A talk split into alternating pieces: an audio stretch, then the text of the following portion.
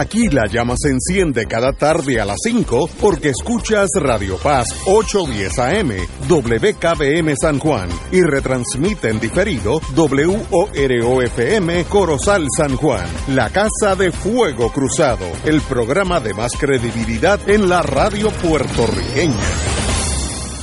Esta emisora y sus anunciantes no se solidarizan necesariamente con las expresiones que escucharán en el siguiente programa.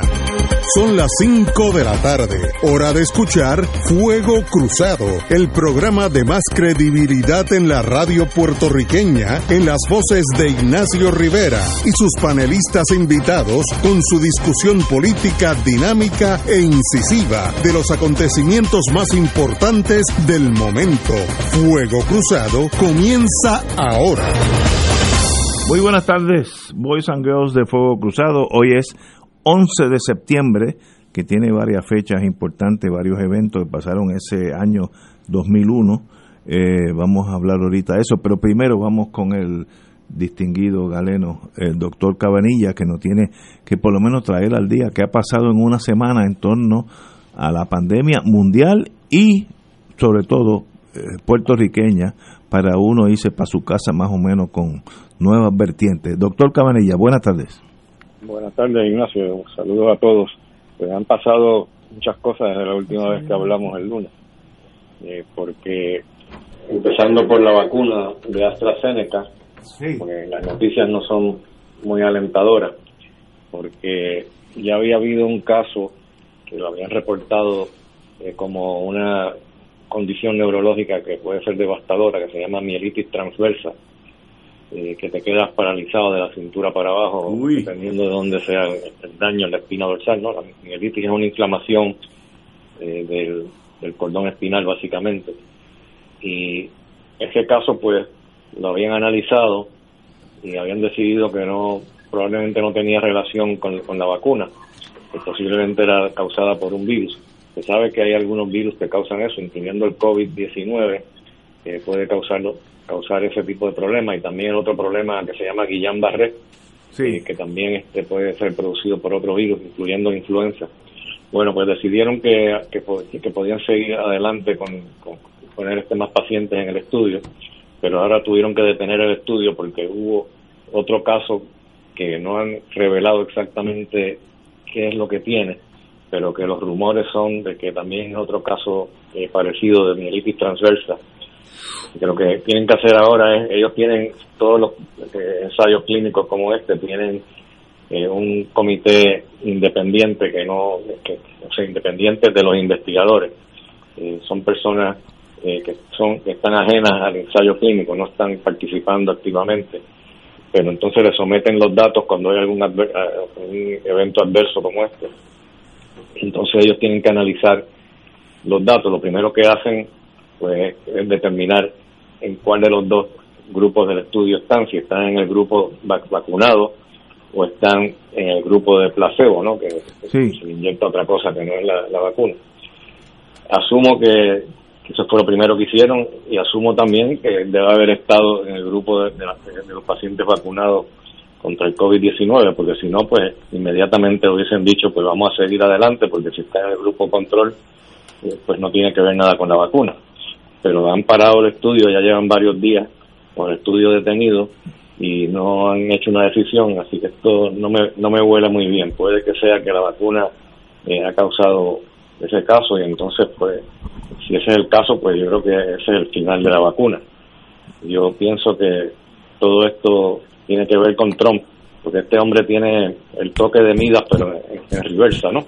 Todo lo que toca lo convierte no en oro, sino tú sabes en qué y como él había donado dos billones de dólares para la compañía AstraZeneca, yo creo que tocó la tocó la compañía y ya tú sabes, la, Ahora me, básicamente. Me pregunto, China y Rusia están vacunando a la población entera y me pregunto si es, que no se sabe si ha habido reacciones adversas o si nadie sabe nada. Pues, pero es que son diferentes diferentes vacunas. La vacuna de AstraZeneca no es la, no es la misma que la de los chinos, ni la misma que la de los rusos, ni la misma que los de Cuba, ni la misma que, la de Cambridge, Massachusetts. O sea, son vacunas diferentes y puede, puede que sea que una vacuna pues es más propensa a causar problemas que, otra, ¿no?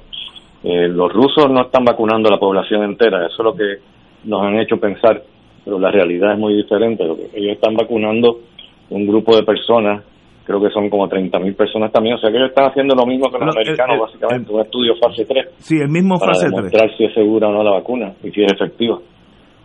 Veo pues, la misma cosa, pero con otro nombre. La, 100 mil, eh, 30 mil personas, la mitad sí, la mitad no, a ver qué pasa. Pero 20 mil vacunas llegan a Venezuela la semana que viene. están haciendo lo mismo. Yo no sé de dónde vino la idea esa que ellos estaban vacunando a la población de Rusia completa. Eso no, eso no es correcto. Que son, ellos tienen tampoco, tampoco en Cuba están haciendo eso. Lo que es que es una población de 200 y pico de millones que no se puede hacer todo el mundo a la vez pero sí están estructurando. Empezaron con los funcionarios que pueden estar más expuestos. Eh, y por ejemplo, en el caso de Venezuela, el gobierno venezolano señaló que para la próxima semana están llegando las primeras 20.000 vacunas que, le donó, que le donó Rusia al gobierno bolivariano. O, ¿Rusas o China? Pero, no, no, rusas. Pero, ¿eso es sabio o es valiente o es eh, y negligente. Una de esas tres. lo que yo he leído es que no están vacunando a la población entera. Ellos están haciendo básicamente un estudio fase 3 para determinar si la vacuna es segura y si es eficaz para entonces vacunar a la población entera. Que eso yo no veo diferencia con lo que están haciendo, con lo que está haciendo el resto de la gente. Lo que están haciendo en China, pues no estoy tan al tanto de eso, porque ellos tienen una vacuna que parece ser muy efectiva y hasta donde yo sé, pues no, no, no sé si están vacunando a más personas que las que están vacunando en los estudios fase 3, ¿no? Usualmente vacunan 30.000 personas. Yo sé que por, por la televisión italiana, sé que llegó un cargamento de vacunas en un avión gigantesco chino, un Antonov, de esos que son una organización con alas, eh, lleno de vacunas chinas en Brasil. Eso fue hace como una semana, así que yo no sé. Eh, México le hizo una compra a la Federación Rusa multimillonaria también de vacunas. Así que, ¿dónde estamos en el plano internacional para luego venir aquí a Puerto Rico? Es bastante confuso lo que está, está confuso es la palabra, sí. Creo que está medio confuso bueno. lo que está ocurriendo, porque obviamente eh, los chinos particularmente tienen mucho interés en Latinoamérica, pues tienen mucha necesidad de muchos productos, especialmente eh, metales, etcétera, para poder mantener su economía, que es una economía inmensa, una población enorme. Y no me extrañaría que le estén mandando vacunas gratis a cambio de la buena voluntad, ¿no? Después de tener unas relaciones buenas y poder comprarle algunos productos. Así que todo, hay mucha cuestión política eh, también involucrada en todo. Estamos en un periodo de confusión en el plano internacional en torno a las vacunas. Y en Puerto Rico, ¿dónde estamos aquí en Borinque, en La Bella? Bueno, pues aquí han pasado varias cosas interesantes. Eh, yo, como mencioné anteriormente, estaba a favor de que liberalizaran las restricciones que, que habían impuesto porque realmente los hospitales pues no estaban siendo tan afectados eh, como para seguir cerrando y, estrangulando la economía y la, la gobernadora pues hizo precisamente eso ya empezó a liberalizar algunas cosas, incluyendo abrir los domingos, me parece eh, muy buena idea. Yo creo que puede que empiece a, subir los casos después de la reapertura esta que, va a ocurrir.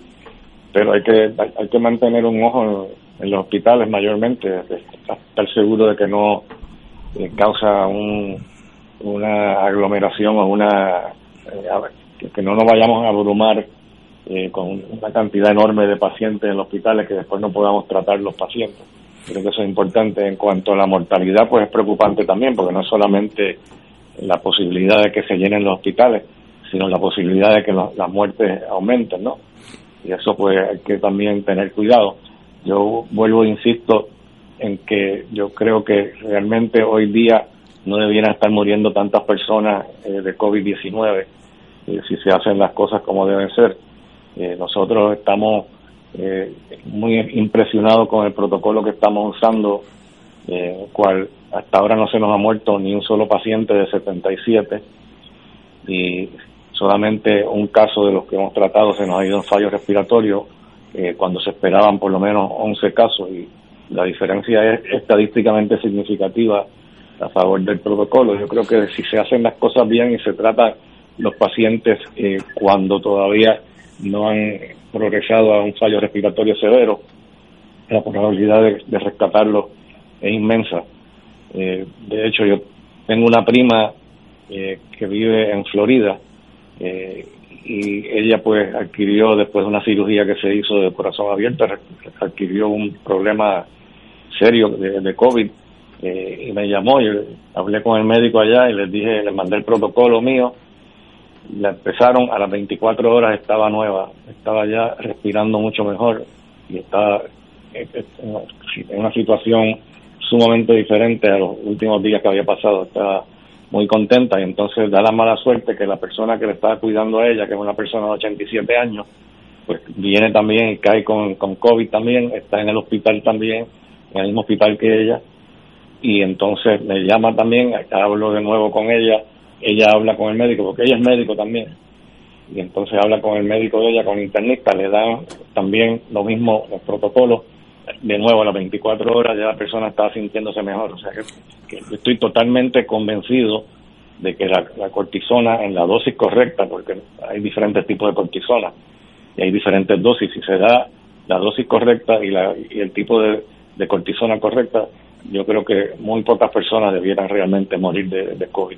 ¿Y, ¿Y los otros hospitales en Puerto Rico conocen de eso, ese, esa trayectoria suya y de, del auxilio mutuo? Bueno, pues déjame explicarte. Yo escribí una columna hace par de semanas atrás donde mencioné, en ese momento llevábamos 56 casos que habíamos tratado, ya llevamos 77, y mencioné los resultados y en una entrevista que me hicieron por radio, no fue en Fuego Cruzado, creo que fue en una prestación, no recuerdo bien, me preguntaron o me cuestionaron que por qué yo estaba, que por qué yo no revelaba o, le hacía llegar a los médicos eh, el protocolo. Eh, me sentí mal porque pensé que me estaban como acusando de que no estaba eh, dando la información para que todo el mundo pudiera usar el, protocolo, ¿no? A la misma vez, pues los médicos pues critican a uno si uno pues empieza a publicar las cosas, en vez de publicarlas en una revista científica, las publica en un periódico, pero yo lo que mencioné en la columna mía es que realmente estamos en medio de una emergencia nacional, una emergencia mundial, y que uno no debe estar eh, reservándose los datos eh, hasta que sean publicados en una revista científica, porque, porque eso puede tardar meses, así que me tomé la libertad de publicarlo en, el nuevo día. Y entonces, pues, para que no vayan a pensar que lo que estaba tratando era de que vinieran pacientes al hospital de auxilio mutuo a verlo. Pues lo que les dije fue que podían solicitar el protocolo, nosotros se lo mandábamos, que lo podían discutir con su médico allá, no tenían que venir al auxilio mutuo, sino que podían hacerlo en donde quiera en Puerto Rico. Pusimos un, este, website donde podían solicitarlo y al otro día más de 100 médicos habían solicitado el protocolo, así que supongo que, algunas personas, ya, algunos médicos ya lo estarán usando. Y, y el, la, estoy pensando en inglés, occupancy, lo, lo que, las camas que están ocupando los pacientes en el, en el auxilio mutuo, que usted sabe, están subiendo, están bajando, ¿por dónde vamos? Están igual, este, los datos los datos del Departamento de Salud están básicamente igual que los datos de ayer y que los de antes de ayer, no hay no hay realmente ningún aumento en la ocupación de camas, está todavía por debajo del 60%, eh, la ocupación de, cuartos intensivos sigue por debajo del 70%, el número de pacientes en ventilador sigue más o menos igual, o sea que realmente no ha habido ningún cambio, por eso yo pienso que la, decisión de la gobernadora eh, es la decisión correcta. Muy bien. Eh, yo, yo leí en, hace dos o tres días que lo mencionamos aquí, que China tiene ocho países, entre ellos Estados Unidos, que si usted llega esta tarde en un avión de Estados Unidos, lo mandan de cachete a un, a un, un hotel eh, de China eh, por dos semanas.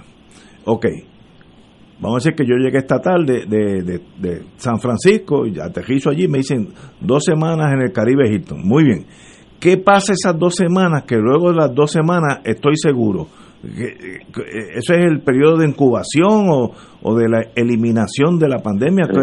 ¿Qué pasa? Sí, es el, lo que llamamos el periodo de cuarentena, que está basado en el número de días que toma el periodo de incubación. El periodo de incubación, el promedio es cinco días. pero puede ser tan corto como dos días y tan largo como 14 días. Por eso es que el número mágico ese de 14 días, porque si a los 14 días tú no te has enfermado, eh, pues probablemente no estás infectado.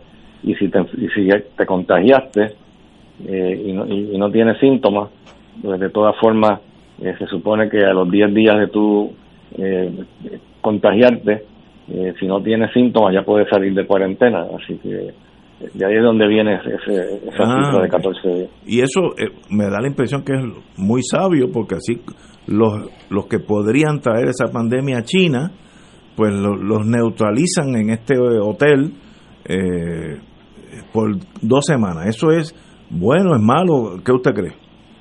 Bueno, yo no sé, yo estuve en China, yo no quisiera estar dos semanas en un, hotel en China sin poder salir afuera, ni en ningún sitio del mundo.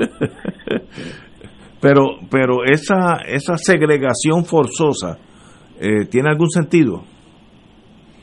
Sí, están tratando, obviamente China fue el, foco de la pandemia, ¿no? Fue el, epicentro de la pandemia al principio, pero ahora tienen todo bastante controlado, tienen muy pocos casos, entonces ahora el, el epicentro de la pandemia ahora mismo es Estados Unidos, o sea que cualquier persona que llegue de Estados Unidos es sospechoso de que pueda estar contagiado y que pueda estar regando el virus en, si llega a otro país.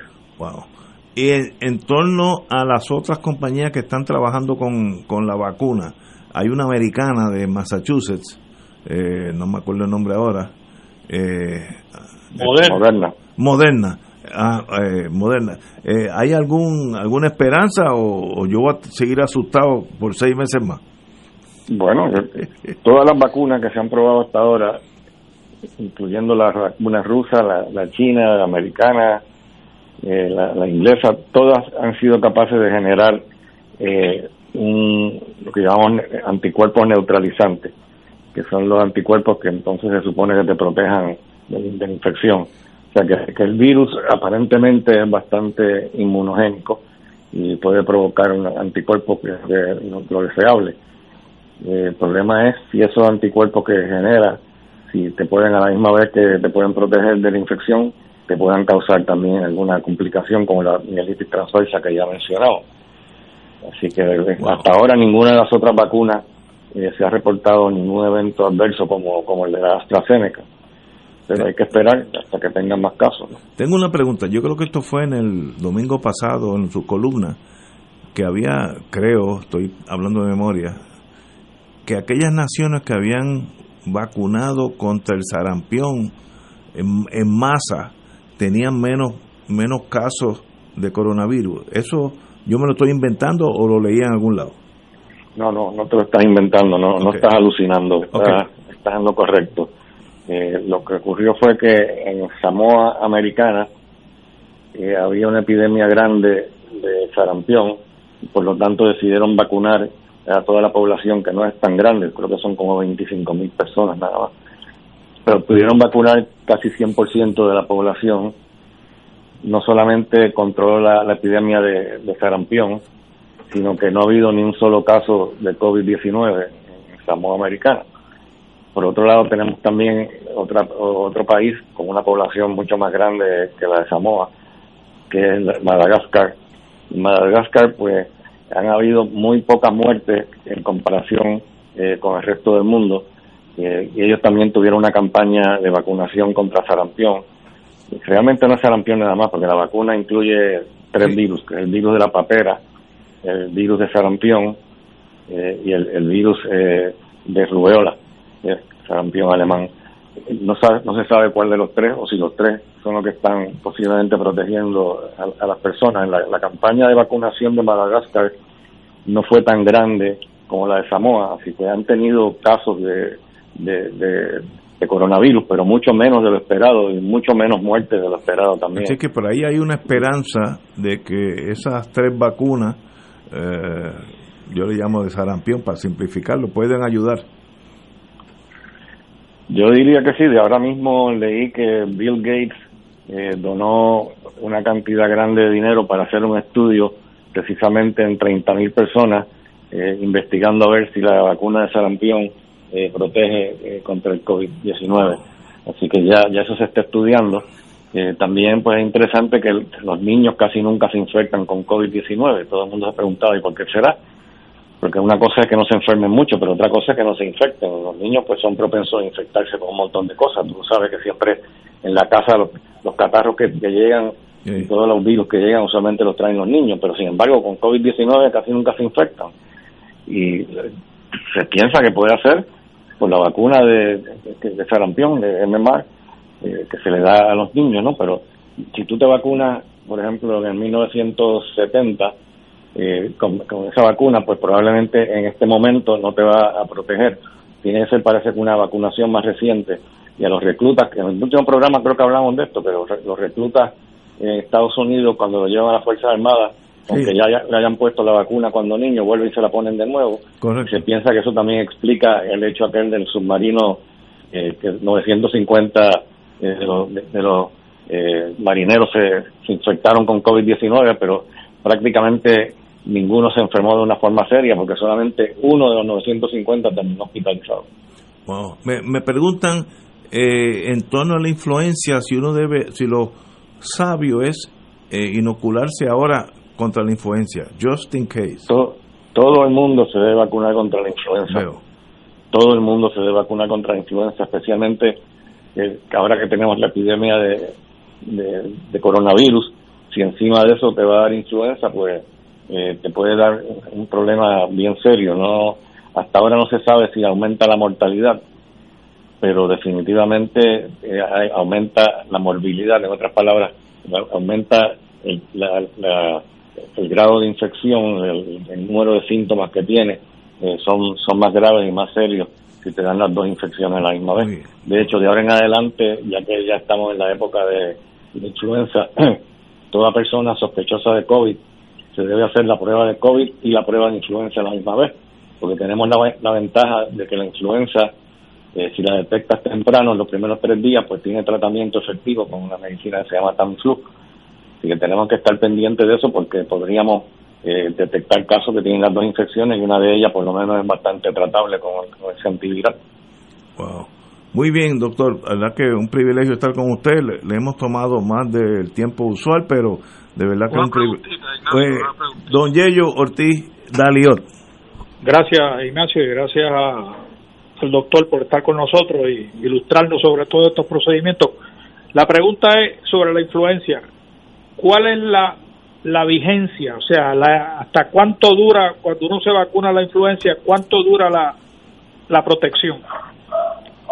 Pues mira, el problema no es cuánto dura la protección, el problema es que este virus todos los años cambia.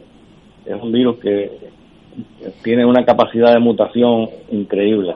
Entonces la vacuna del año pasado no es que ya no, no, no, no dure hasta este año, sino que aunque duren los anticuerpos, ya no sirven esos anticuerpos porque ya el virus ha cambiado. Así que todos los años hay que producir una vacuna diferente. Y este año eh, han hecho una vacuna contra, cuatro cepas del virus. Y se supone que este año que parece que va a ser más efectiva que los otros años porque varía mucho de un año a otro la eficacia. ¿Y cuándo es la fecha? Eh, ¿Cuándo se debe poner uno la vacuna? ¿Septiembre, octubre, noviembre? la semana pasada ya, ya la vacuna está en el mercado desde hace una semana. Ya, ya yo me vacuné contra influenza y a la misma vez, el mismo día, me vacuné contra, contra sarampión por si las moscas, porque yo creo que puede que haya algo, ¿sabes? Y, y uno va, y uno va, por ejemplo, ya yo averigüé con mi plan que yo puedo ir a cualquier farmacia que está autorizada por el plan y me ponen la, influenza. Pero me, me ponen la de los cuatro variables o, una sencilla? No, solamente hay una vacuna ahora mismo en el mercado y es la que, la, que tiene las cuatro cepas. Ok, y si pido la de sarampión, ¿me la dan o necesito una orden médica? Entiendo que necesito una orden médica y que tienen que mandarla a buscar porque parece que no, la tienen así disponible rápidamente como tienen la de influenza. Ok. Gracias. Doctor Cabanilla, un privilegio como siempre y nos veremos el lunes si, si así es el Señor lo desea. ¿Cómo no? Buenas tardes, muchas gracias. Vamos, a una, vamos a una pausa, amigo.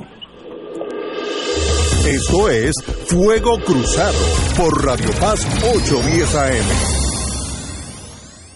Si estás clara que podemos, si estás luchando por nuestras playas, por las trabajadoras, por las manos que cultivan nuestra tierra, por nuestra gente, si estás añorando un cambio, pero uno real, sin amigos del alma, contratos escondidos, si estás apostando a tu país, estás con Victoria Ciudadana.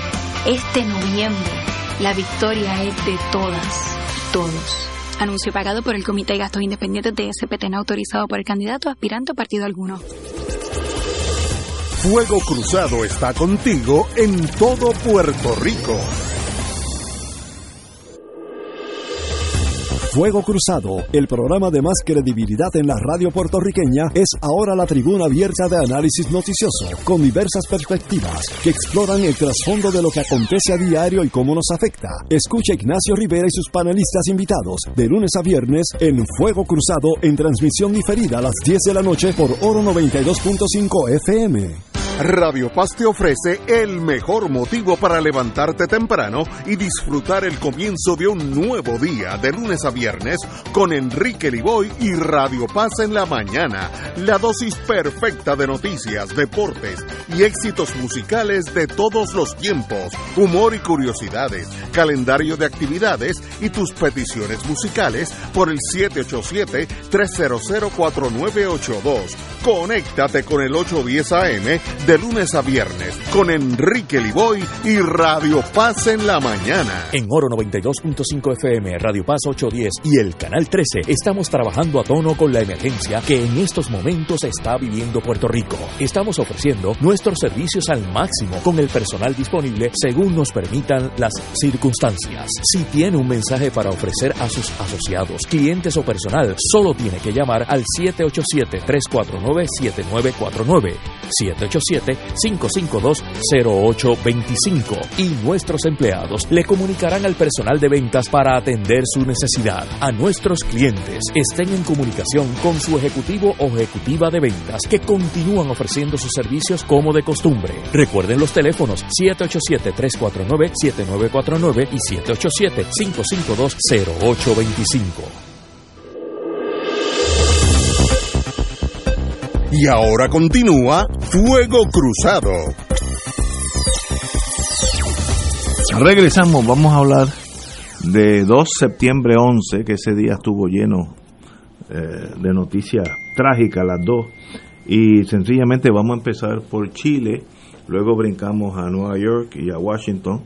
Eh, eh, septiembre 11 del 2001 fue el golpe de Estado no, 1973. 73, perdón, yo estoy pensando en las dos torres. El septiembre 11, 73 fue el, golpe de Estado contra el doctor neurocirujano Salvador Allende, eh, que sencillamente fue, hay mil teorías, pero era más bien instigado por la inteligencia norteamericana porque Salvador Allende pues había ganado las elecciones bajo una plataforma socialista y eso pues tenía a Kissinger sobre todo, que era la cabeza, y a Nixon más bien de rehén de Kissinger, bien alterado, y pues se hicieron varias cosas que están en el libro, esto no es nada de secreto, así que aquí no hay secretos de Estado. Como Chile depende de la exportación de cobre, Estados Unidos llegó secretamente a un acuerdo con el Congo, eh, Mobutu Sese Seku, que era el presidente, que bajar el precio artificialmente del cobre para entonces que Chile no fuera competitivo. En realidad estaban subsidiando al Congo, pero ya eso es historia. Y ese desasosiego económico que pasó en Chile, pues ocasionó que la generalidad, como dicen en España, los generales, sobre todo Pinochet, había uno del Navy, tiene un nombre americano, se me olvida ahora, eh, un nombre inglés, eh, que luego fue asesinado en, en, Argentina. Schneider. Schneider, ese mismo. Eh, eh, que pues eran los principales de derrocar el, al movimiento socialista para instituir un sistema capitalista con el visto bueno de los Estados Unidos. Eso generó unas matanzas posteriormente, fue un momento trágico para la humanidad, pero tenemos, creo que tenemos una grabación del de el presidente Allende en los últimos momentos de su vida, que yo creo que no podemos olvidarla. Vamos a ver la podemos oír. la oportunidad en que me pueda dirigir a ustedes. La Fuerza Aérea ha bombardeado las torres de Radio Portales y Radio Corporación. Mis palabras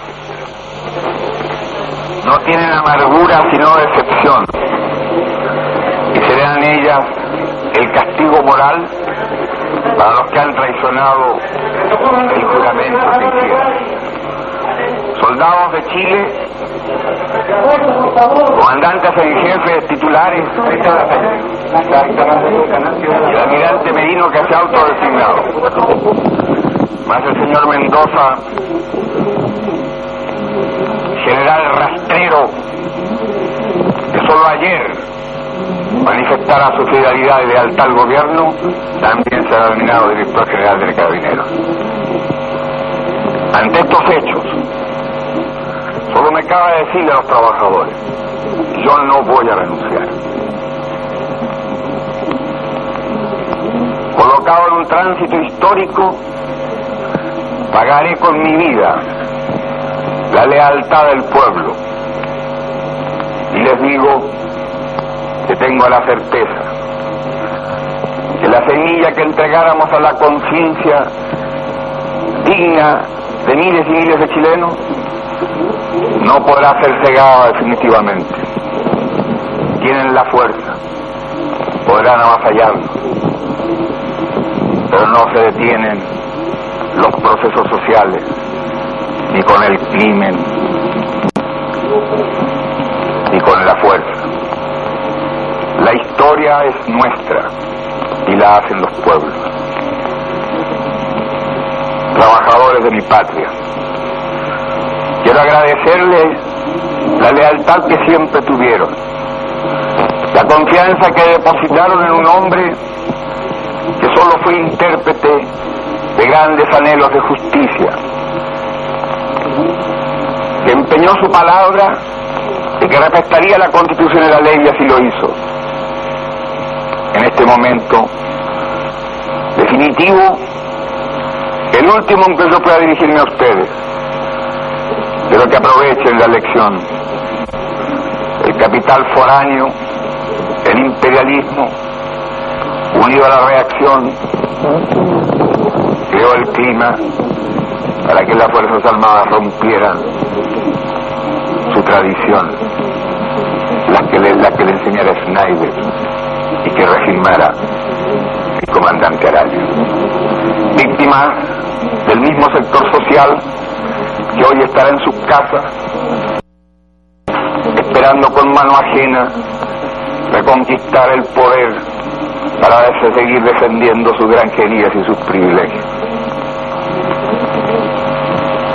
Me dirijo sobre todo a la modesta mujer de nuestra tierra, a la campesina que creyó en nosotros, a la obrera que trabajó más, a la madre que supo nuestra preocupación por los niños. Me dirijo a los profesionales de la patria, a los profesionales patriotas, a los que hace días estuvieron trabajando contra la sedición auspiciada por los colegios profesionales. Bueno, señora, ahí tenemos parte del último, eh, las últimas palabras del presidente Allende a su pueblo y al mundo.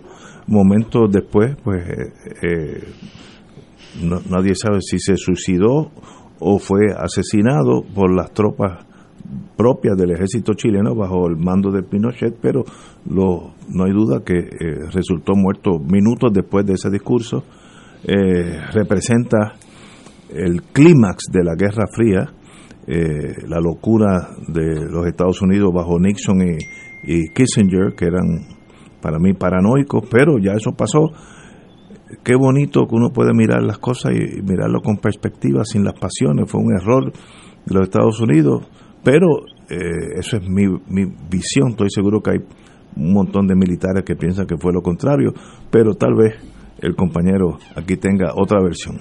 Bueno, vamos a empezar por si lo mataron o se suicidó. Eh, hay testimonios de personas que estuvieron muy cerca de él que señalan que en efecto antes de ser capturado optó por suicidarse. Lo que pasa hay varias es que hay una, una, una preocupación en la investigación porque él tenía un Kalashnikov y entonces eh, un rifle ruso lo encontraron apuntando el Kalashnikov a lo que sería el cuello pero estaba con el seguro de tiro a tiro y no de automático. automático. Y tiene varias, varios impactos de bala. Por lo tanto, hay quienes suponen que una vez él se suicida, cuando entran eh, los soldados, pues entonces él le disparan para, entonces desquitarse quizá eh, en términos del estado en que se encontraba. Pero lo cierto y lo importante es que el primer experimento que por lo menos para la generación nuestra se produce de tratar de transitar desde la sociedad capitalista a la sociedad socialista sin que haya una revolución armada, sino a través de un proceso democrático y en efecto Allende había participado en múltiples elecciones en Chile tratando de obtener la presidencia de la República y en el año 1970 con una coalición que integró ocho o diez organizaciones, por pluralidad de votos, él logra obtener la mayoría eh, favorable del electorado, capturando el 36.3% de los votos frente a Alessandri, que era el candidato de derecha independiente que obtiene el 34.9%. Es decir, eh, con relación al primero y segundo, la distancia fue muy, pero muy corta mientras que el candidato de la democracia cristiana pues había obtenido un 27.9%. Si tú sumas la derecha con la democracia cristiana, Allende tenía la minoría. Si tú sumas cada uno de los votos de cada uno de los principales partidos, pues ciertamente ganó Allende, pero por un margen muy estrecho. Y ya desde que él gana, se empieza a montar una operación por parte del gobierno de los Estados Unidos que se conoce y así está registrado en los libros y en los documentos como Track One y Track Two, donde Track One lo que planteaba era que no se permitiera que Allende jurara forzar unas segundas elecciones donde eh, el Congreso internamente eligiera a Alexandri como candidato para que entonces eh, electo Alessandri como presidente renunciara y entonces entrara eh, el candidato de derecha, Eduardo Frei. Pero eso se frustró porque no consiguieron los votos en el Parlamento.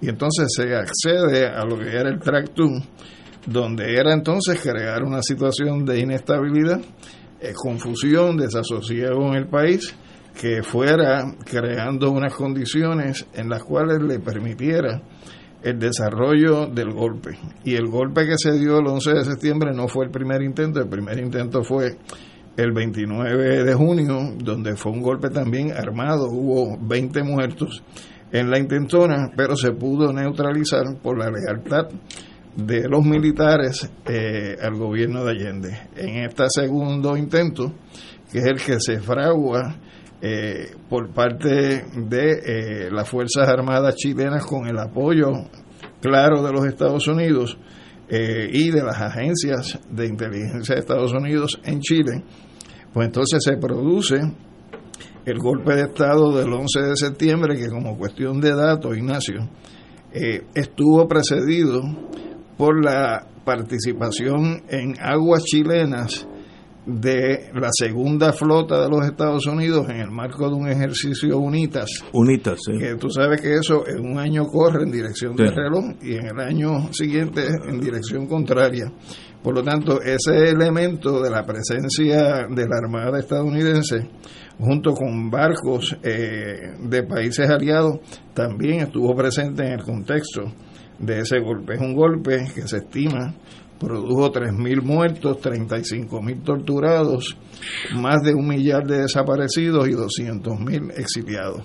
Y se establece eh, una dictadura que se mantiene muy férrea hasta el año 1990, donde entonces Pinochet abandona su puesto, se va del país y eventualmente pues se da el llamado proceso de transición que no ha sido un proceso de transición completo porque todavía sigue prevaleciendo en Chile la constitución que fue aprobada bajo el gobierno de Allende, que de, Pinochet, que le daba una banca en el Senado a perpetuidad hasta que se muriera.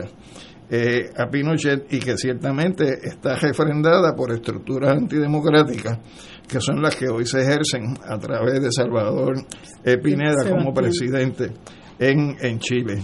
Es importante señalar además que eh, en el caso específico de Allende, pues lo que siempre propugnó fue por la posibilidad de una transición hacia el socialismo. O sea, el gobierno de Allende no impuso el socialismo. El gobierno de Allende hizo unas transformaciones hubo unas nacionalizaciones de, del cobre y de otras materias primas que habían sido conculcadas por otros países del mundo, eh, manteniendo a Chile en una posición desfavorable.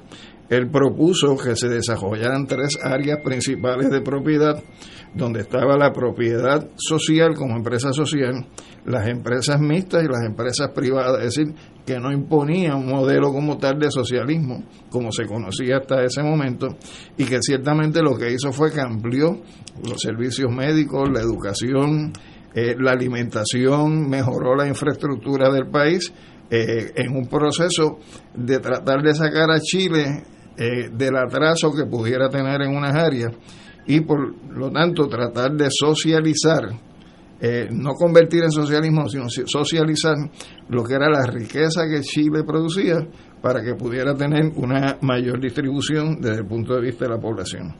Eh, para, para nosotros, por ejemplo, a mí me, me tomó la noticia del golpe estando yo en primer eh, semestre de Derecho en el viejo edificio Bernardini, donde estaba la Facultad de Derecho de la Inter y yo recuerdo haber escuchado desde la oficina del registrador que estaban dando como última hora lo de del golpe eh, en Chile y realmente una serie de compañeros que habíamos allí que veníamos de, de la militancia de las luchas universitarias a nivel de bachillerato no nos quedó otra que salirnos del salón y empezar a buscar otros compañeros donde terminamos eh, espontáneamente juntándonos todos en el área de Santa Rita y desde allí hacer una marcha de denuncia y de protesta por el golpe de Estado que se había dado en Chile.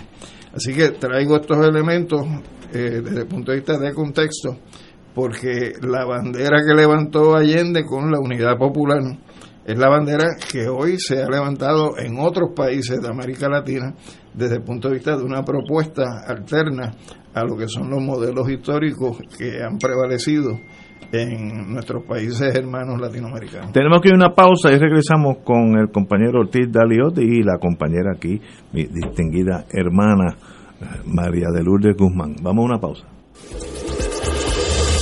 Fuego Cruzado está contigo en todo Puerto Rico.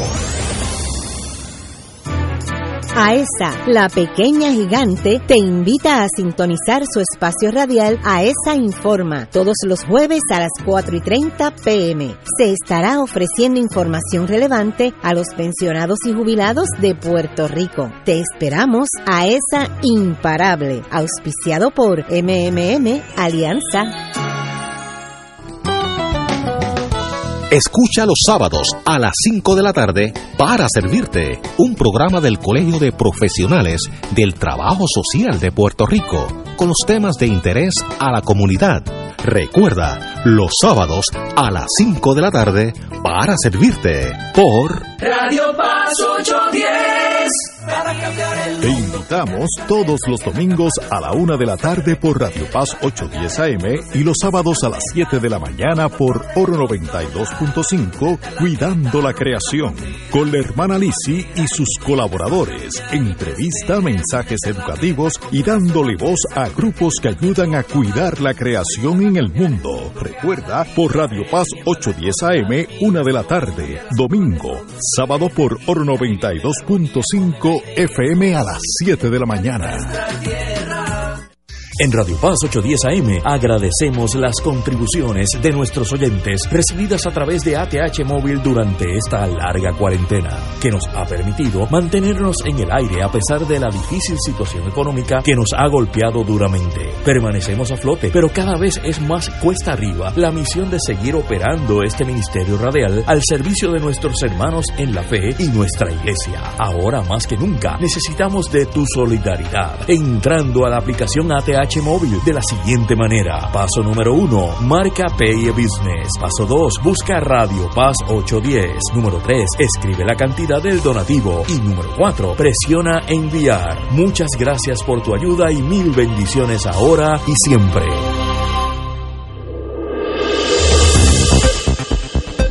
Y ahora continúa Fuego Cruzado.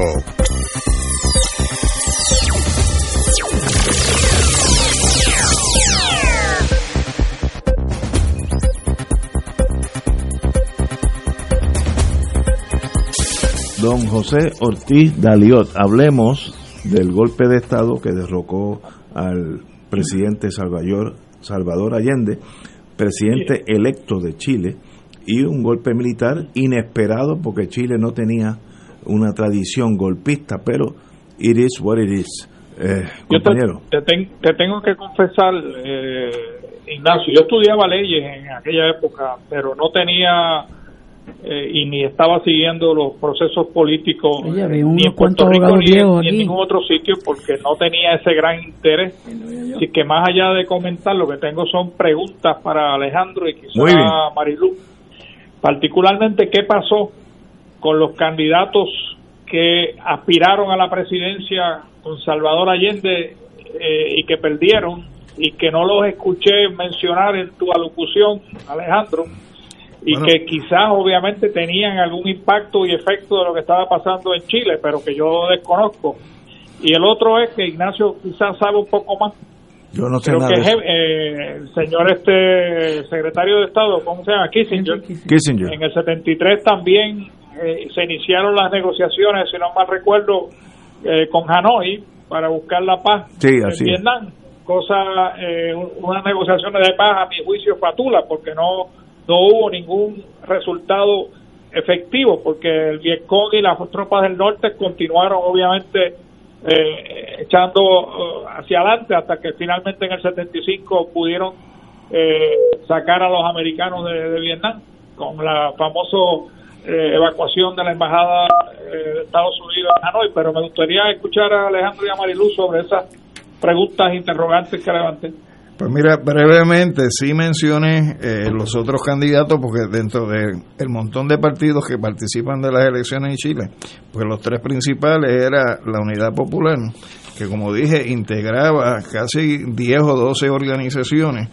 Estaba el candidato de derecha, que era Jorge Alessandri, que es el que obtiene 34.9% de los votos frente a 36.3 que obtiene Allende, y estaba el candidato de la democracia cristiana, que en este caso, pues el candidato de la democracia cristiana era Eduardo Frei. ¿Qué pasa? Dentro de lo que se cocina originalmente como plan, repito, era que no se le permitiera jurar a Allende y que el Parlamento chileno entonces votara a favor de, Eduardo Frei como candidato para que entonces renunciara y le permitiera entonces que entrara eh, como presidente el de la extrema derecha. Lo que pasa es que previendo esa situación se dio un entendido entre la Fuerza de Unidad Popular y Democracia Cristiana que no permitieron que se diera esa artimaña por lo tanto, Allende sí se juramentó y al ser juramentado, pues entonces se pasó a la fase 2, al track 2, que el track 2 era desestabilizar para derrocar a través de, un golpe de Estado. Y ciertamente uno de los artífices de, esa, de ese esquema fue Henry Kissinger, eh, con la anuencia del que era presidente de los Estados Unidos en ese momento, que era Richard Nixon. Eh, con relación. pero, durante la durante la presidencia de Pinochet, Eduardo Frei y, eh, y Alexandre no tuvieron ningún tipo de, participación de tratando de buscar un gobierno democrático. Bueno, no, lo que se dio fue una dictadura militar extremadamente represiva. Se reciclaron algunos militares porque no fueron los mismos durante todo el tiempo y se mantuvo esa situación hasta el año 1990 donde Pinochet se va y entonces se inicia la transición donde antes de irse se garantizó que se aprobara una constitución distinta, eh, que es la constitución de Pinochet, que es la que todavía está vigente en ese país. Y ciertamente en, en el proceso de las transiciones, eventualmente se da eh, la elección en enero del 2006 eh, de Michelle Bachelet, que es cuando el Partido Socialista vuelve eh, a la presidencia o vuelve eh, al gobierno en Chile. Pero fue un tipo de socialismo distinto al extremo de que ella, cuyo padre fue víctima de la represión y la tortura, pues fue incapaz de dar el paso necesario para echar al zafacón esa constitución de Pinochet.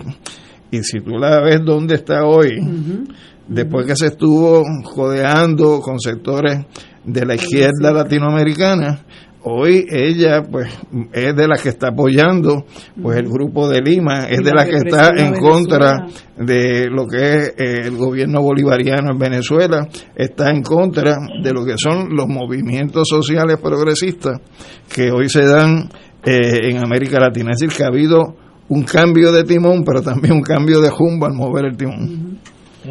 Eh, compañera, usted pues mira, todos somos estudiantes aquí del profesor. Sí, no, yo, yo ahorita le estaba comentando a, a, Ignacio que había que dejar que estos asuntos históricos los cubriera Alejandro, que obviamente pues mucho más ducho en la materia que yo. Pero yo quería aprovechar la discusión para decir que ahorita estaba diciendo, eh, comentó Ignacio, ¿verdad? Dentro de lo que es su visión de, de la seguridad eh, de los Estados Unidos y la visión militar de policía del mundo que tienen, la doctrina Monroe, etcétera, que él había indicado que esto había sido un error de los Estados Unidos, pero la realidad es que eh, es de eso es que estado, ha estado matizada la historia de, de los Estados Unidos, porque mucho antes de lo de Allende, pues ya habíamos tenido eh, lo que había ocurrido en la República Dominicana, ¿verdad? Este, en el 1963 eh, y, y, muchos otros que quizás no me vienen ahora a la, a la mente, pero eso lamentablemente, a pesar de que en algunos países ha cambiado el curso de la historia, por ejemplo, en Bolivia, pues hubo sus dictaduras, en Chile hubo, las hubo también, en Argentina las hubo también, en Paraguay las hubo también, en Nicaragua las hubo también, y hemos visto cómo muchos de esos países han, se han encaminado hacia otros tipos de, de modelos eh, eh, políticos.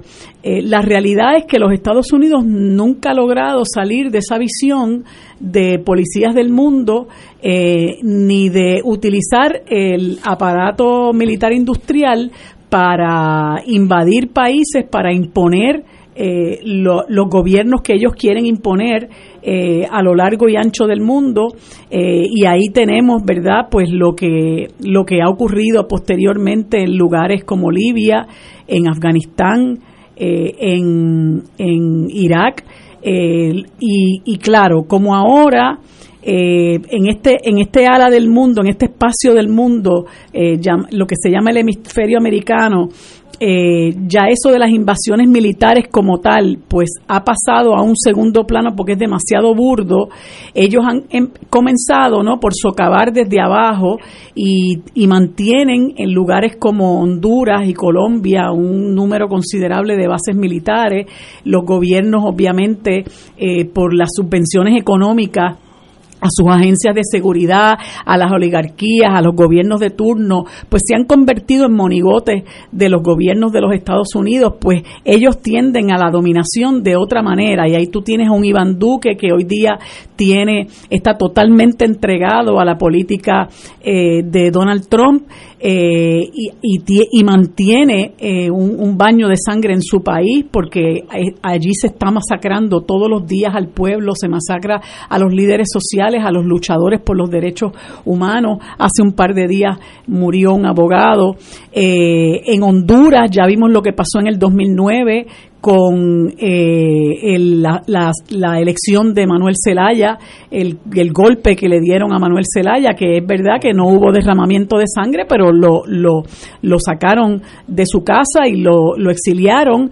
Posteriormente, no sé, no recuerdo si fue para el 2018, eh, lo hicieron muy descaradamente, le robaron las elecciones a Salvador Narrala para volver a, a colocar a, a Juan Orlando Hernández, que es un mafioso y mantiene a su país en la extrema pobreza eh, y así por el estilo, ¿no? Se meten en, Panamá, matan 3.000 personas, se llevan a, a, Noriega, eh, se, se meten en Irak, eh, asesinan cientos de miles de personas inocentes para matar a, a Saddam Hussein cuando ya estas personas no les sirven a sus intereses, destruyeron un país eh, eh, que era el país de mayor desarrollo económico en África como Libia, este, en Bolivia socavaron, verdad, la, la estabilidad que había eh, con el gobierno de, de, Evo Morales que llevaba 14 años y era era modelo para el para el mundo, incluso este su su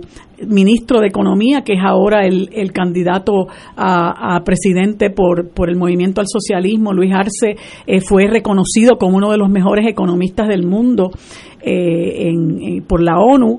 Eh, y, y, entonces, como ya eso de, las, de los golpes de Estado militares no resulta ser, ya, ya ese track 2 se abandonó, por así decirlo, pues entonces ahora tenemos lo que llaman el lawfare y empiezan a someter casos, utilizan la, la judicialidad, empiezan a utilizarla, el sistema judicial, para empezar a someter casos contra quienes tienen la oportunidad de acceder de nuevo al poder y eso lo acaban de hacer con el vicepresidente de el ex vicepresidente de Ecuador, Jorge Glass, que lo sentenciaron a ocho años. Eh, también eh, celebraron un procedimiento en ausencia contra eh, Rafael Correa, que pues eso lo mantendrá en Bélgica por muchísimo tiempo. descalificaron a, a, Evo Morales de acceder al Senado por el MAS y está exiliado en Argentina. trataron de hacerlo contra Cristina Fernández en Argentina y así por el estilo, ¿no? Pero el, pero el, el imperio siempre está ahí al acecho, siempre está ahí y va cambiando su técnica, pero solamente con el propósito de seguir controlando. Eh, así que eh, es muy triste el, el saber, ¿verdad?, que, que, que lamentablemente, eh, pues ese monstruo que pisa fuerte sigue acechando a los países progresistas, a, los líderes que quieren, ¿verdad?, encaminar su país hacia un modelo de justicia social. Este, y por eso el asedio contra Venezuela, el asedio contra Cuba, porque saben que desde adentro no pueden eh, crear ese germen eh, que crearon en, en Chile, ¿verdad?, y que crearon en otros países. En Venezuela no han podido hacerlo, en Cuba no han podido hacerlo, y entonces de ahí viene el, el proceso de, de embargo el proceso de acoso, el proceso eh, de, de, de eh, presión económica y de otro tipo para ver si entonces con eso logran estrangular a las poblaciones y entonces eh, éstas se rebelen en contra del gobierno. Es muy triste porque eh, pues lamentablemente Estados Unidos no parece que tomará otro rumbo porque independientemente de que hoy tengamos a Trump, a veces está en el, en el poder el, el Partido Demócrata y su política exterior sigue igual sigue siendo igualmente represiva, lo de lo de Honduras en el 2009 pasó con Obama, lo de Libia pasó con Obama. Así que eh, es, es, triste porque sigue siendo el complejo militar industrial de ese país el que, el que gobierna para, para desgracia del mundo entero. Tenemos que ir a una pausa, yo tengo algunas palabras que decir. Regresamos con Fuego Cruzado. Fuego Cruzado está contigo en todo Puerto Rico.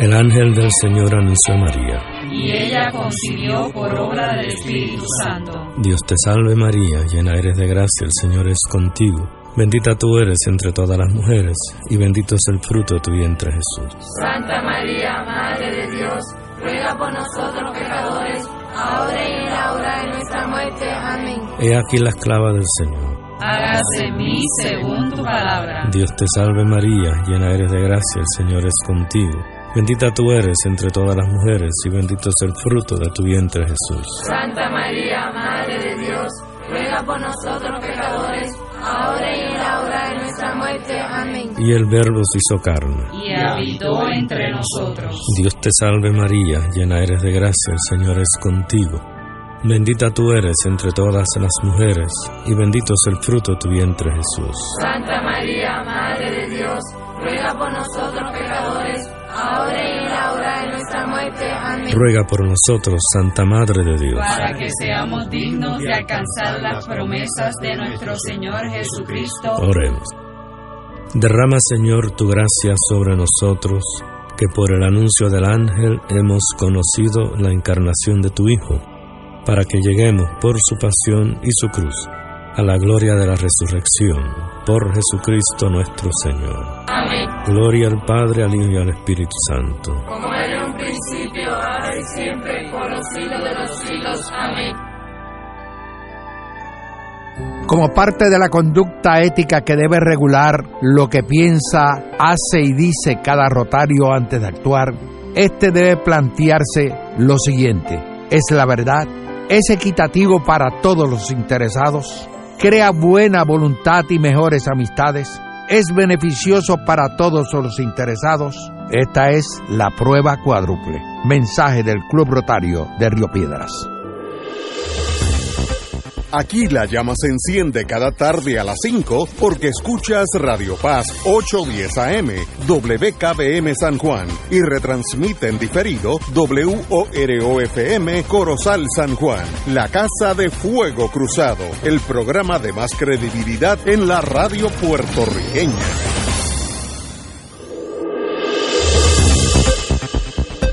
Y ahora continúa Fuego Cruzado.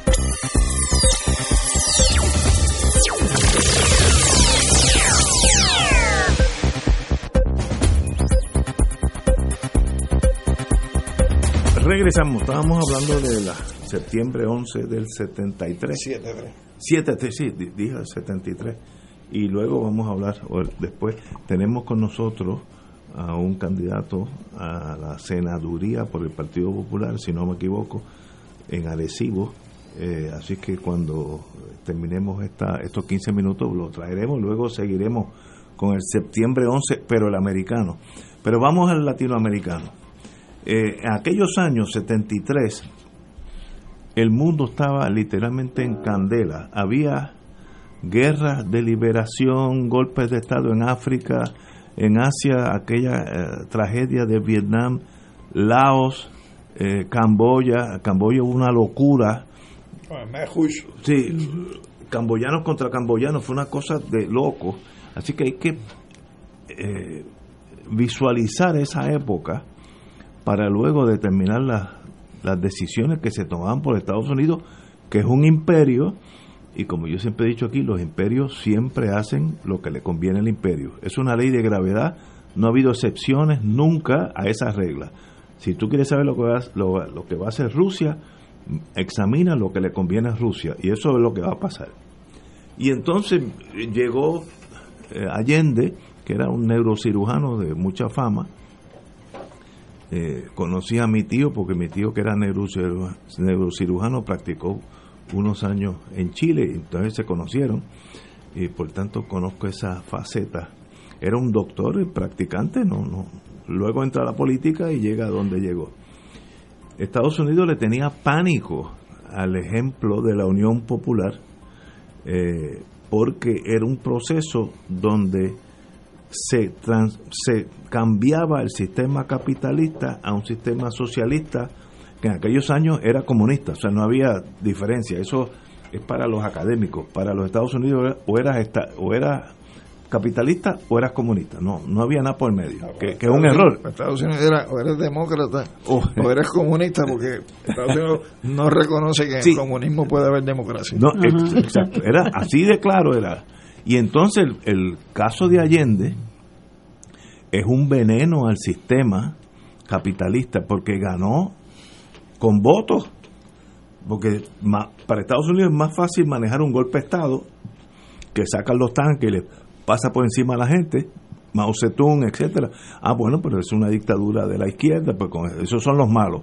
Pero una persona que es civilizada, tranquila, buena persona, habla coherentemente y gana democráticamente, el, el reto era peor para los Estados Unidos. Y Estados Unidos, pues entonces empieza una guerra contra la economía chilena que la destruye, básicamente, la destruye. Eh, y entonces hay una famosa reunión en Asunción, Paraguay, donde los muchachos de la agencia se reúnen con la generalidad del ejército chileno. Incluyendo a Stroessner. Stroessner, sí, sí, porque también era, ese era, era, de, los, de los muchachos, era uno de los muchachos. y, lo, y le ofrecen, estos los rumores, yo no sé mucho, de, excepto rumores, a cada uno de los generales que ayudara a dar el golpe en Chile, 3 millones de dólares, que en aquellos años eran como 10 millones hoy, fácil o más se iba a depositar el dinero en un banco en Canadá, Imperial Bank of Toronto. esa historia ha salido en los libros, esto no es nada de secreto. Y sencillamente, como la economía estaba tan mala, ese desasosiego social genera esa presión y entonces los militares se dan cuenta que tienen el poder popular, entre comillas, para poder dar el golpe de Estado lo que Estados Unidos no planificó. Tienen no el poder popular, el poder imperial. Imperial, sí. Porque el popular estaba con Allende. Ok, muy bien, eh, estoy de acuerdo. Lo que Estados Unidos no planificó y en, los sistemas de inteligencia se, se aprende de ahí que cuando tú das un golpe de Estado, tú tienes que tener unos parámetros de violencia. Tú no puedes decir, bueno, este Alejandro Torres Rivera, mete caña y echa para adelante tú tienes que decir, mira, Alejandro, te vamos a ayudar, pero hasta, suave, no no hay que buscar toda la gente que pertenece al Partido Popular y al Partido Nuevo y fusilarlo, no, suave, porque yo estamos contigo. Eso no se dio, entonces hubo unos excesos en Chile y en Argentina eh, que sencillamente los mismos americanos se quedaban asustados de la crueldad. O sea, no es matar a una persona. Matar a una persona pues siempre es un golpe emocional muy grande para un ser humano, pero la crueldad es mucho peor. Por ejemplo, tú coges 25 muchachos jovencitos que eran pro Allende, los montabas en el barco Libertad y entre, ay, Viña, no, Viña, ¿dónde? Valparaíso. Valparaíso. es la, donde está la flota.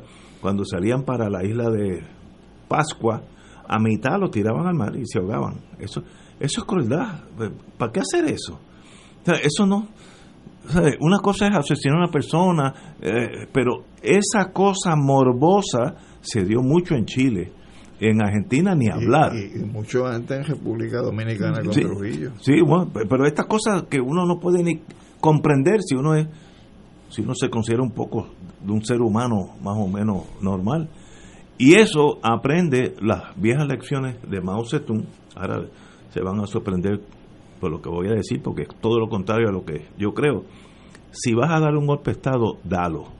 No dejes nada por medio. El error de Allende fue llegar al poder democráticamente y dejar las estructuras que iban a ser sus enemigos intactas. Major mistake. Si es una revolución, como decía Mao Zedong, por la boca del cañón son, son las revoluciones. No, Mao Zedong decía que el partido manda al fusil.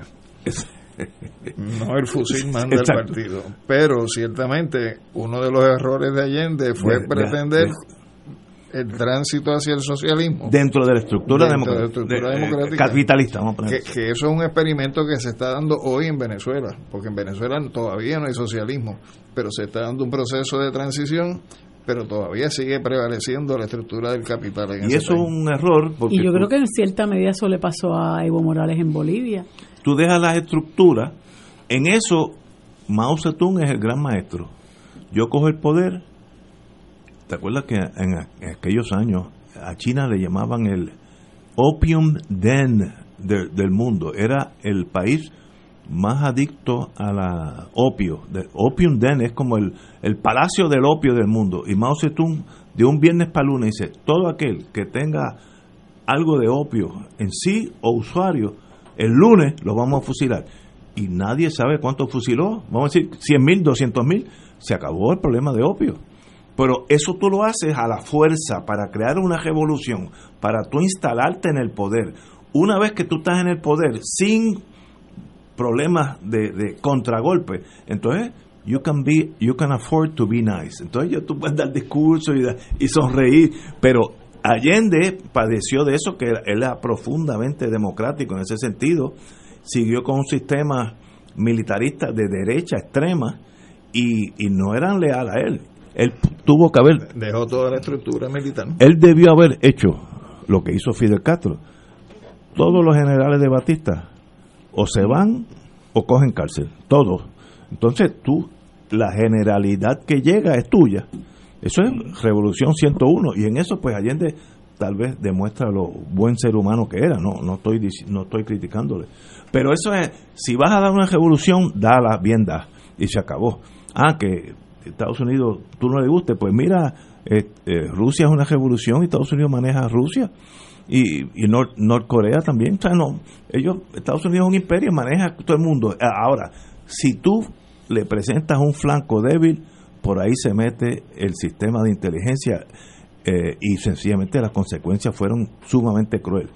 En, desde el punto de vista de inteligencia, algo que me fascina a mí, en Chile se da un caso que es de los pocos del mundo, no, no es el único, es que cuando sube Pinochet, la DINA, División de, de Inteligencia Nacional, era pues Mickey Mouse, eran cuatro gatos allí que no se envían para nada. Y él, vía la agencia, contrata el SIM, Servicio de Inteligencia Militar Brasilero, que eran expertos en seguridad nacional, expertos, y uno de los pocos casos donde... En seguridad, en tortura, sí, no, todo, todo, todo, lo que tú digas, multiplícalo por 10.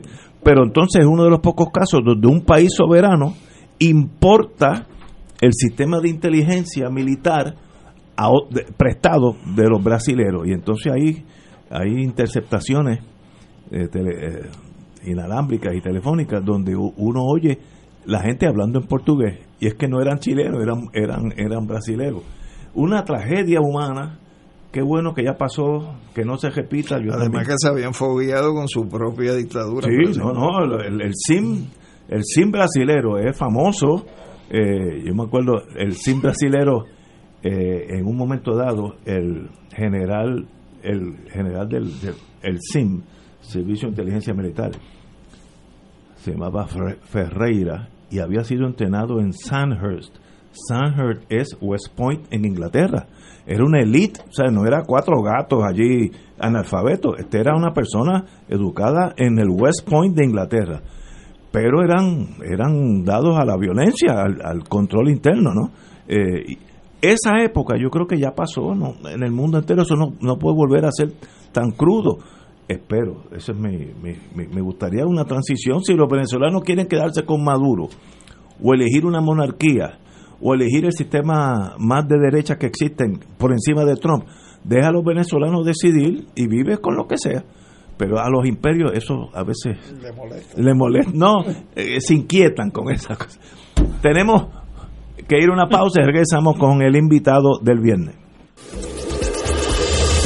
Fuego Cruzado está contigo en todo Puerto Rico. Fuego Cruzado, el programa de más credibilidad en la radio puertorriqueña, es ahora la tribuna abierta de análisis noticioso, con diversas perspectivas que exploran el trasfondo de lo que acontece a diario y cómo nos afecta. Escucha Ignacio Rivera y sus panelistas invitados de lunes a viernes en Fuego Cruzado en transmisión diferida a las 10 de la noche por Oro 92.5 FM. Buenos días familia. Es la casa a la que siempre puedes llegar sin invitación. A las 10 de la mañana, Judith Felicie es tu anfitriona para conversar sobre medicina, psiquiatría de niños y adolescentes, artes, derecho, valores y fe. Todos los días por Radio Paz 810 AM. Buenos días familia. Donde una conversación parece demasiado corta. Buenos días familia. De lunes a viernes por Radio Paz 810 AM. Saludos familia de Radio Paz. Mi nombre es Jafet Marrero. Y yo soy Eric Rosario. Ahora puedes escucharnos todos los sábados a la 1 pm en Podcalizando. La conversación que no tuviste después de misa. Un programa para toda la familia. Búscanos en las redes sociales como Influenzando. Y recuerda, Hagamos viral a Jesús. En Oro 92.5 FM, Radio Paz 810 y el Canal 13 estamos trabajando a tono con la emergencia que en estos momentos está viviendo Puerto Rico. Estamos ofreciendo nuestros servicios al máximo con el personal disponible según nos permitan las circunstancias. Si tiene un mensaje para ofrecer a sus asociados, clientes o personal, solo tiene que llamar al 787-349-7949. 787-552-0825 y nuestros empleados le comunicarán al personal de ventas para atender su necesidad. A nuestros clientes estén en comunicación con su ejecutivo o ejecutiva de ventas que continúan ofreciendo sus servicios como de costumbre. Recuerden los teléfonos 787-349-7949 y 787-552-0825. Y ahora continúa Fuego Cruzado.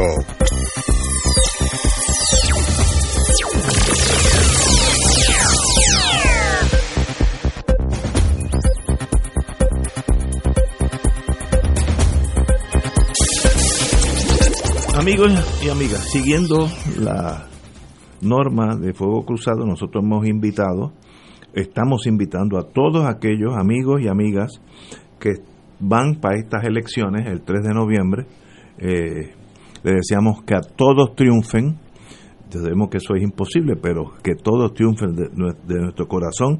Eh, y tenemos con nosotros, y de paso, todos aquellos que deseen estar aquí con nosotros de aquí al 3 de noviembre, nos llaman a la estación o me llaman a mí o llaman a un amigo mío, yo tengo un montón de amigos y así se hacen las conexiones y estarían aquí. No importa el partido, no importa cuál es su posición, si es alcalde, ¿no? Bienvenidos todos y que ganen aquellos que saquen más votos. Tenemos con nosotros la juventud y yo creo que cada vez que miro a los candidatos me doy cuenta que ya mi juventud ya pasó hace dos o tres generaciones porque ya todo el mundo es bien jovencito al lado mío. Eh, tenemos al compañero Rubén Soto, candidato por el Partido Popular al Senado Distrito de Arecibo. Eh, me ha, me impresiona tu juventud, tu brío, tu amistad que te saludé ahora en el pasillo. Bienvenido, Rubén. Saludos, muy buenas tardes, Ignacio, muy buenas tardes a los compañeros panelistas y a todos y a cada uno de aquellos que nos escuchan a través de la radio. ¿Qué hace que un joven como tú quiera entrar al mundo político? Eso para mí sigue siendo un misterio en muchos de los casos. Dime, ¿por qué tú quieres ir al Senado noviembre, no, enero 3, asumiendo que ganes en noviembre 3, enero 3 estarías en funciones? ¿Qué tú haces por, qué harías por el distrito de Recibo? Pues mira, desde muy pequeño he estado eh, involucrado en la, en la política eh, y específicamente he estado eh, bien activo en causas sociales, hemos estado trabajando en diferentes grupos comunitarios, en comunidades eh, de nuestro distrito agresivo, ambientales, cuando vino el proceso aquel del incinerador, estuvimos bien activos en eso, en contra incinerador, cuando estuvo el proceso del gasoducto, y viendo tanta necesidad que atañe a nuestras comunidades, nos damos a la tarea de hacernos disponibles eh, para que el país tenga opciones, que tenga opciones nuevas que aunque participamos por un partido político, eh, poder tener la oportunidad de servir más allá de líneas partidistas. La formación que tengo, eh, eh, yo creo que es importante ponerla a la disposición. En el caso mío, yo hice un bachillerato en recursos humanos, estudié en las escuelas públicas, en la Universidad de Puerto Rico, posteriormente hice una maestría en relaciones laborales en la Universidad Interamericana y más tarde, luego que ya estaba en el campo profesional, eh, hice una maestría nuevamente en planificación ambiental. En el área eh, profesional, pues estuvimos trabajando en el municipio autónomo de Carolina, dirigiendo obras públicas Salud del Nato con el exalcalde José Aponte de la Torre. Eh, posteriormente estuvimos en la Cámara de Representantes y ahí dirigimos la Comisión de la Región Norte. Esto nos dio la oportunidad, fue con el representante de Arecibo, Ramón Dasta Meléndez, de conocer cada una de las comunidades. Eso fue para el año 2000. Eh, posteriormente, en el 2004, estuve en la Junta de Planificación eh, y ahí trabajamos muchísimas consultas de ubicación y diferentes proyectos eh, que impactaban eh, las áreas de Arecibo y de los pueblos eh, que componen el distrito y del país también. Y luego de eso hemos sido asesores en varios municipios, entre ellos el municipio de Barceloneta. Actualmente me desempeño como ayudante ejecutivo del alcalde de Vega Alta. También dirigí la región de Arecibo de la Oficina del Inspector General de Permiso, de la extinta oficina, que era la que podía revocar aquellos permisos que se habían otorgado de forma irregular o y o que no cumpliesen con las normas establecidas eh, y vigentes, ¿verdad? Eh, del momento y con los planes de ordenamiento territorial de cada uno de los municipios autónomos del país. ¿Quiénes son tus contrincantes a, noviembre 3? Bueno, son varios. Está José, eh, está Yoito, Yoito está Yoito Pérez, de, del senador incumbente del PNP, está Chayan Martínez, que es senador incumbente del PNP, eh, del Partido Victoria Ciudadana hay dos candidatas que no, no realmente no sé quiénes son. Y del Partido Independentista, y hay dos candidatos también del Partido Independentista. Hay dos, eh, Y hay dos incumbentes del PNP. Hay dos incumbentes. Y el alcalde también es PNP. El alcalde es Carlos Molina. Sí. El alcalde Ese también va a elecciones, ¿no? el presidente de la Federación. Sí, el presidente de la Federación de Alcaldes, Carlos Molina, quien se enfrenta a Tito Ramírez. Ok, en otras palabras, están en un distrito que es en este momento controlado por los PNP. Estoy en un distrito de los últimos 28 años, 20, perdón, de los últimos 24 años, 20 han sido dominados por el PNP. en, las últimas, en la última década eh, prácticamente han tenido gobernador, alcalde, representante de distrito 13 y 14, eh, senadores de distrito y han estado el distrito en atraso. Cuando vas a Arecibo, Arecibo tiene un atraso eh, abismal. Eso no me, me, lo tienes que decir. Yo a veces antes de la pandemia tenía que ir a un caso en Arecibo y me sorprendía lo mal que se ve, si, yo no soy planificador, lo estoy diciendo como ciudadano, lo mal que se ve Arecibo. Igual que te puedo decir lo mal que se ve Ponce. Hay otros, por ejemplo, Guaynabo, Carolina, Cagua, que se ven más o menos prósperos, pero Arecibo se ve triste, es la palabra. Como gris. Fantasma. Un pueblo, esa viene de, Rubén Otero Bosco para acá. ¿Perdón? Que esa tristeza de Arecibo viene de Rubén Otero Bosco. Y la tristeza aumenta pues cuando miras al pueblo de Atillo y miras al pueblo de Barceloneta, ves un crecimiento económico, tanto en Atillo como en Barceloneta, que son sus dos pueblos eh, vecinos e inmediatos. ¿Y qué ha pasado? ¿Por qué esa tristeza, eh, ese pueblo gris para mí? Eh, realmente, realmente ha habido una dejadez porque se ha venido a, gobernar y no se ha presentado un plan, un plan que sea elocuente, un plan que, que, cumpla, ¿verdad? Con todas las cosas que se debe tener un programa de gobierno, eh, que cuente, ¿verdad? Con lo que debe ser el desarrollo económico, que mida qué áreas vamos a desarrollar, qué áreas vamos a conservar, cuáles son las áreas de expansión urbana, cuáles son las áreas que se van a destinar para el turismo. Arecibo, cuando yo estuve eh, en Barceloneta como asesor, creamos la ZIT Barceloneta Arecibo, que es una zona de interés turístico eh, que se hizo en conjunto con la compañía de turismo, fue bajo la administración Fortuño, y en conjunto con la Junta de Planificación. Y cuando tú tienes alcaldes que planifican, no importa que esté el gobierno que esté en el poder, eh, siempre hay el espacio para echar hacia adelante. En ese momento, nosotros lo hicimos en Barceloneta y Barceloneta tuvo su crecimiento, aún con el impacto que tuvo la eliminación de las 936, que en ese momento era mucho más crudo, eh, pudimos tener un crecimiento económico y, si, y también en cierta medida aguantar el, el golpe que tenía la, la ausencia ¿verdad? de patentes y arbitrios eh, con la eliminación y la no expansión de, la, de las empresas 936. Jay Ortiz, ¿usted está en la línea? Sí. Tiene la palabra, tiene la palabra, compañero. Ah, le quería preguntar a, al candidato Soto quién es el otro candidato del Partido Popular, porque usualmente son dos por cada partido. La otra, la próxima senadora, Elizabeth Rosabel, es mi compañera de papeleta. Muy bien, muy bien. Y quería preguntarle si sabe cuál ha sido el destino, porque ya hace tiempo que no conozco y sé cuál qué ha pasado con Julito Rodríguez y particularmente que sé que estaba mal de salud.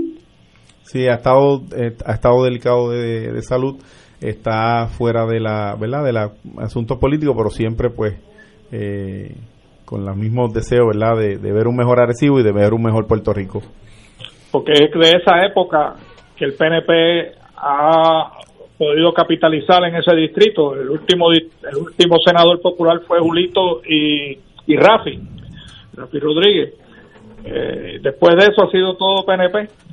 Pero el problema el problema de, desarrollo de Arecibo es que los dos alcaldes populares, tanto de Atillo como de Barceloneta, han podido tener mucho más creatividad que el alcalde PNP de Arecibo y, así, y eso es a lo que demuestra la habilidad de algunos alcaldes vis a vis otros, ¿no? Independientemente de que Arecibo es una ciudad mayor y más grande, pero yo iba mucho a Arecibo de pequeño porque vivía un tío allí cuando Arecibo era próspero, ¿no? Este, y ahora yo voy de vez cuando Arecibo y eso es un desastre. No es, no es un pueblo gris, es un pueblo negro. Aquello está bien, bien malito. Y a mí me gustaría escuchar el senador, el candidato al senador, si tiene algún proyecto en mente para el desarrollo de ese distrito, pero particularmente el pueblo de Arecibo. Bueno, hay varios. Eh, en términos de legislación, vamos a trabajar, ¿verdad?, con lo que es la ley eh, de permiso. Eh, la ley de permiso abre una magama de oportunidades, no solamente a Arecibo, sino a los 12 pueblos que comprende el distrito. Nosotros tenemos la problemática en Puerto Rico de que tenemos zonas destinadas a comercio, a industria, y cuando tú vas a radicar un permiso, a veces están 6, 7 meses en la evaluación. Hay unas cosas que son cosas juzgadas ya. Eh, porque para eso están los planes de ordenamiento territorial. Si usted va a montar una tienda de ropa en el centro comercial de Atillo, o en el centro comercial de Arecibo, no tiene que comenzar a pasar, a pasar un proceso de evaluación con lo que es la titularidad, lo que es eh, las cosas básicas, el catastro, lo que es un memorial explicativo. O sea, usted debe de ir directamente al grano. Y eso ha, eso ha tenido un estancamiento. Eh, el, el próximo alcalde de Arecibo, Tito Ramírez, y este servidor han dialogado sobre que Arecibo, llevar a Arecibo a la quinta jerarquía, de manera tal de que Arecibo pueda tener la oficina de permiso, pueda tener la autonomía de designar qué zonas se van a desarrollar, en qué aspecto, cuáles van a ser las turísticas, cuáles van a ser las industriales y cuáles van a ser las comerciales. En el caso mío, eh, en la zona industrial de Arecibo, aquello está allí inerte. Eh, y el problema que tenemos, conozco que, que la, los edificios eh, tienen unos bonos que hay que pagar y que no es tan fácil como que PRICO, Fomento Comercial, Fomento Industrial, le traspase los edificios al, al pueblo de Arecibo o a los, a los diferentes municipios, los 12 pueblos. Pero entonces ahí tenemos unos adefesios blancos, unos elefantes blancos, que después la gente a quien juzga es a los alcaldes. Y cuando va un empresario local, eh, cuando va un comerciante mediano, un pequeño comerciante, a presentar una propuesta, le quieren cobrar todavía esas tarifas, esos pies cuadrados que cobraban en los 90, cuando la 936 todavía está en todo su apogeo. esto es correcto. Y entonces tenemos que, tenemos que, repensar qué estamos haciendo eh, como gobierno para ser un facilitador, porque hablamos de crear empleo, pero si no, si no conocemos eh, el proceso desde que eh, la tierra es tierra hasta lo que está impactado y hasta que una persona va a tener una operación, pues así no se puede echar hacia adelante. Y nosotros como senador tenemos que ser ágiles en, crear una política pública donde eh, haya esa armonía y que eso que ahora mismo está, que no ocurre nada, eh, pueda tener una nueva reapertura. Nosotros en Vegalta tenemos eh, una serie de edificios que se han hecho una serie de propuestas espectaculares, pero claro está, un comerciante que va a hacer una inversión grande en un edificio de esto que está totalmente abandonado, necesita un crédito por renta. No puede comenzar a pagar una renta rápida. Y, es por eso que hemos creado un plan de gobierno en donde se atienden eh, las diferentes necesidades particulares, específicamente qué zonas se van a desarrollar en el área eh, industrial y qué zonas se van a hacer en el área eh, comercial. En el caso de los cascos urbanos, tenemos que retomar las distintas actividades eh, que, que, se daban antes y que ahora no se están dando. Tenemos que llevar nuevamente las agencias, las agencias estatales, llevarlas a los cascos urbanos de manera tal de que pueda haber un, flujo de actividad económica, porque ya los centros comerciales están y no es que no se van a eliminar, ya están. Se hicieron bien o no se hizo bien, ya existen y ya ahí tienen un empleo creado, pero hay otra forma de retomar la actividad comercial en los cascos urbanos de manera tal que esas patentes con la propiedad mueble e inmueble aumenten. Eh, cuando yo estaba en Carolina con el alcalde Aponte, creamos la ordenanza 89 y 90 del, área, del año 98-99, serie 98, 89, 89 y 90 del año 98-99 que en resumen lo que estipulaba era que aquellos aquellas personas que expandieran sus operaciones en un 25% iban a tener eh, una exención de 5 años vis a vis aquellos que se establecieran en sitios lejanos como era en aquel entonces eh, Carruzo y Barraza, en este caso de Arecibo tenemos Sabanahoyo, que es otro pueblo dentro de Arecibo y es el, el, barrio más grande de Puerto Rico, tiene más territorio que tres municipios, eh, que podamos tener ese tipo de eh, ordenanza en conjunto, claro está, con la participación del gobierno, de manera tal de que se pueda eh, expandir eh, la actividad económica, no solamente en los cascos urbanos, sino en áreas distantes, como es el caso de, mejor caso es el de Sabana Hoyo, que tiene comercio, allí hay de todo, eh, eso es otro pueblo.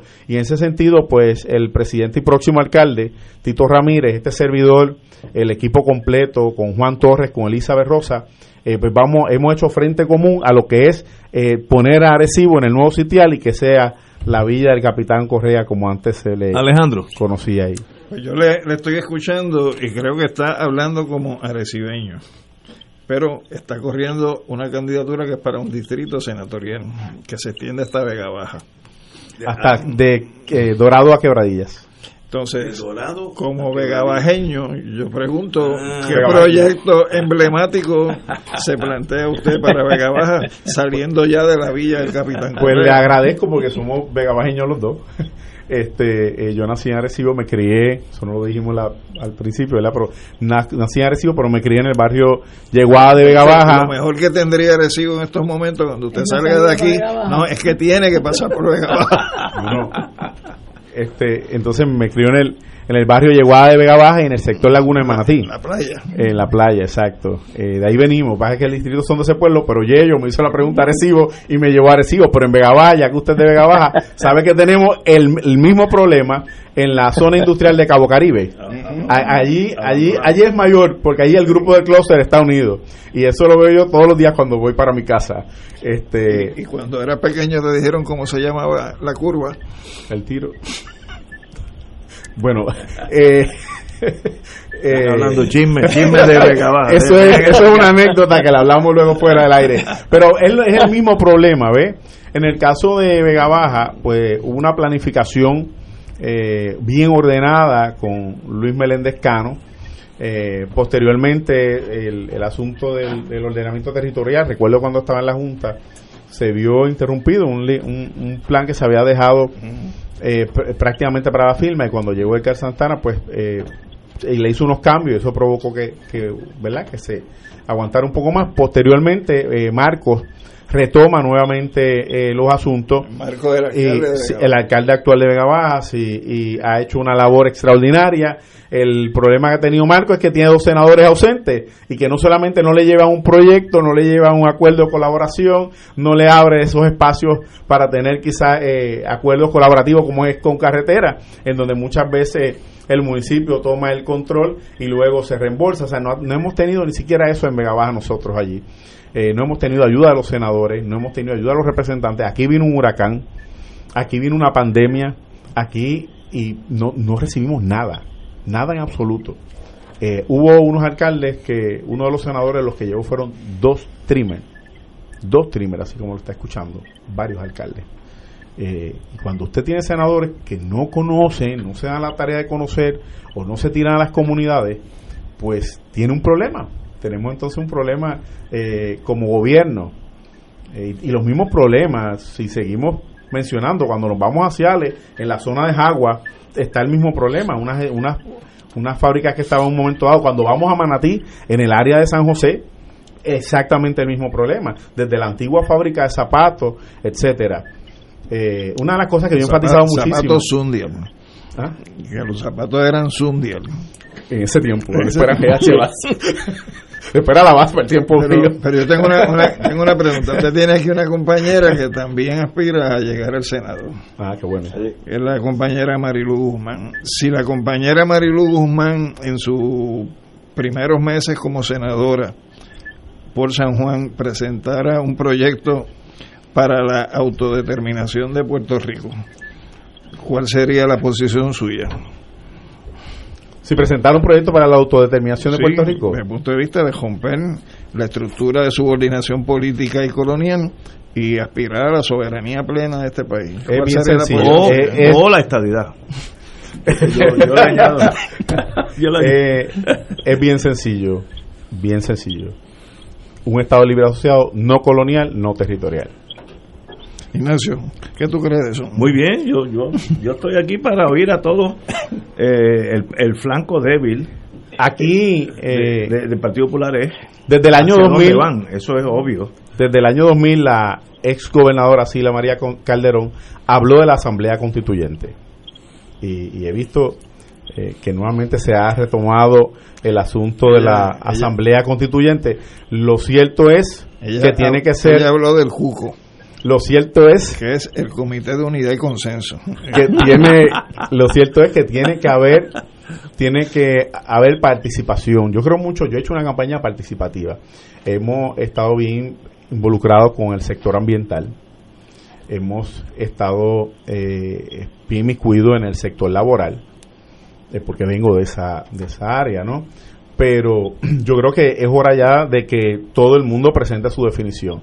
Eh, plebiscitos amañados donde el Partido Popular no puede presentar su definición, no. O sea, eh, ponerle las etiquetas que quiera el partido de turno, tampoco. O sea, nosotros los populares somos los que tenemos que definir el Estado Libre Asociado, presentar la definición, pues está Pero- definido. Pero, de, eso, de eso se está esperando hace mucho tiempo. no, se está esperando hace mucho tiempo Que y se y han presentado, y se han- no, se han presentado, se han presentado definiciones. Lo que pasa es que las definiciones que se han presentado a los gobiernos de turnos no le han gustado, pero todavía el Congreso no ha dado, el Congreso no ha presentado eh, un plebiscito en donde realmente eh, se puede, haya una participación. El plebiscito que hubo hace dos años, en, en el mes de, me parece que fue de julio, en donde supuestamente la estadidad obtuvo un 80 o 90%, eso todo el mundo sabe que eso fue un reír en Estados Unidos. El que viene ahora, todo el mundo sabe que es una estrategia del PNP para que se vaya a votar por la estadidad. Aquí no, habe- aquí no hay un plebiscito todavía en donde todas las fórmulas o todos los grupos, todos los partidos tengan una participación justa y equitativa. Marilu Guzmán, Eh, buenas tardes nuevamente. El, el pueblo de Arecibo lleva, creo que este es el segundo cuatrienio de Carlos Molina. No sé si antes de eso había un alcalde PNP. De, de hecho, no sé cuántos años lleva Arecibo en manos del PNP. La pregunta es, eh, ¿qué usted entiende que pasa con el Partido Popular, que es el partido verdad de, oposición eh, que le podría seguir al, al PNP? ¿Qué está pasando que ustedes no han logrado captar ese eh, respaldo del, del, del pueblo de Arecibo a pesar del tiempo que ha pasado en manos del PNP eh, y a pesar de que en manos del PNP el pueblo de Arecibo está cada día más y más y más deteriorado y, y hay una, una calidad de vida eh, de, eh, más deteriorada. ¿Qué, ¿Qué es lo que usted entiende que, le falta al Partido Popular que ustedes no han podido rescatar ese pueblo? le diría lo que le faltaba. Le faltaba unidad, le faltaba eh, que hubiese un consenso en las propuestas que se van a presentar. Le faltaba un partido unido con alcalde, eh, los dos representantes de distrito, en este caso Brian Casay, que se me quedó ahorita, que es el del distrito 13, el del distrito 14, que es Juan Torres, el próximo alcalde, que es Tito Ramírez, los dos senadores, Rubén Soto y Elizabeth Rosa, que todos navegaran para el mismo lugar. En estas elecciones, todos vamos a navegar para el mismo lugar, vamos a ir unidos, vamos a ir unidos con un programa de gobierno serio que se le presentó porque hubo una reorganización no solamente por los barrios, sino también por los sectores, donde se recogieron diferentes inquietudes en diferentes áreas. Eh, una de las inquietudes que no he mencionado es eh, los títulos de propiedad. Y eso pues nos compete también a Vega Baja, a Vega Alta. Eh, en ese distrito, ¿verdad? Hay una, hay una serie de personas, bastante, ¿verdad? Te diría que par de miles de personas que en el huracán Ilma y María se vieron afectados, que no pudieron recibir sus ayudas, porque al día de hoy no tienen un título propiedad, porque en un momento dado X o Y gobernador de turno otorgó unos títulos propiedad, pero pasaron una serie de factores eh, XYZ, como lo puede ser que los titulares originales hubiesen muerto y no, no hubiese una declaratoria de heredero, o que sencillamente eh, no completaron los procesos eh, de lo que es el título de propiedad y entonces o que sencillamente no se incluyeran, como pasó en muchas comunidades que no se han incluido. Entonces eso le crea un problema a la ciudad, a los pueblos, porque puede darse el caso que un compañero tenga dos propiedades y no esté pagando el crimen pero también cuando viene a solicitar una ayuda, como fue el caso de Ilma y María, pues entonces no cualificaban porque no tenían una titularidad. Eh, y todo ese tipo de cosas se, se, ha recogido en un plan de gobierno que se le ha presentado a los arecibeños, en donde vamos a estar todos unidos y comprometidos, no solamente nosotros, sino comprometer también al candidato a gobernador, eh, impulsar lo que estábamos hablando ahorita de los incentivos para que en el caso del comisionado residente también navegue en la misma dirección y, hablando y culminando la, lo que habíamos hablado del área industrial, eh, que es otra ley que, que, ¿verdad? que hay que enmendar, que es la de incentivos, que, que si se dan esos incentivos a nivel federal, ¿verdad? Eh, algo parecido a lo que era la 936, que también se enmienden acá y que, y que los productos se le compren a, manos puertorriqueñas de manera tal de que se creen eh, medianas empresas si se va a hacer algún tipo de medicamento, pues esos potes de plástico, de vidrio, se han comprado a, locales y de manera tal de que entonces no solamente le damos le das los incentivos, pero también entonces le das participación económica a la clase trabajadora del país, a, los comerciantes locales, a los industriales locales, de manera tal de, que, de que se mueva la, la economía y, y que haya realmente un boom, ¿verdad? Que es lo que lo que uno quiere que suceda allá en nuestro país, que, miremos un poco más a la sustentabilidad, ¿verdad? Y no a la dependencia, eh, pero que, nosotros como gobierno seamos facilitadores de ese desarrollo. No es cuestión de ser paternalista, sino eh, ser facilitador. Y yo así es como veo el, la función del senador. Hay que legislar, claro que sí, pero no es legislar por legislar. Se hacen muchas leyes y se quedan muertas. Eh, se hacen muchas leyes si no, si no hay acuerdos colaborativos, si todos no miran para el mismo lugar, eh, no se da un, redesarrollo en los municipios, no se desarrolla el país. Y estas son las cosas que luego que inviertes un montón de dinero en desarrollar quizás un parque industrial o desarrollar no sé qué cosa en los cascos urbanos, si no tienes el complemento de un compromiso, ¿verdad?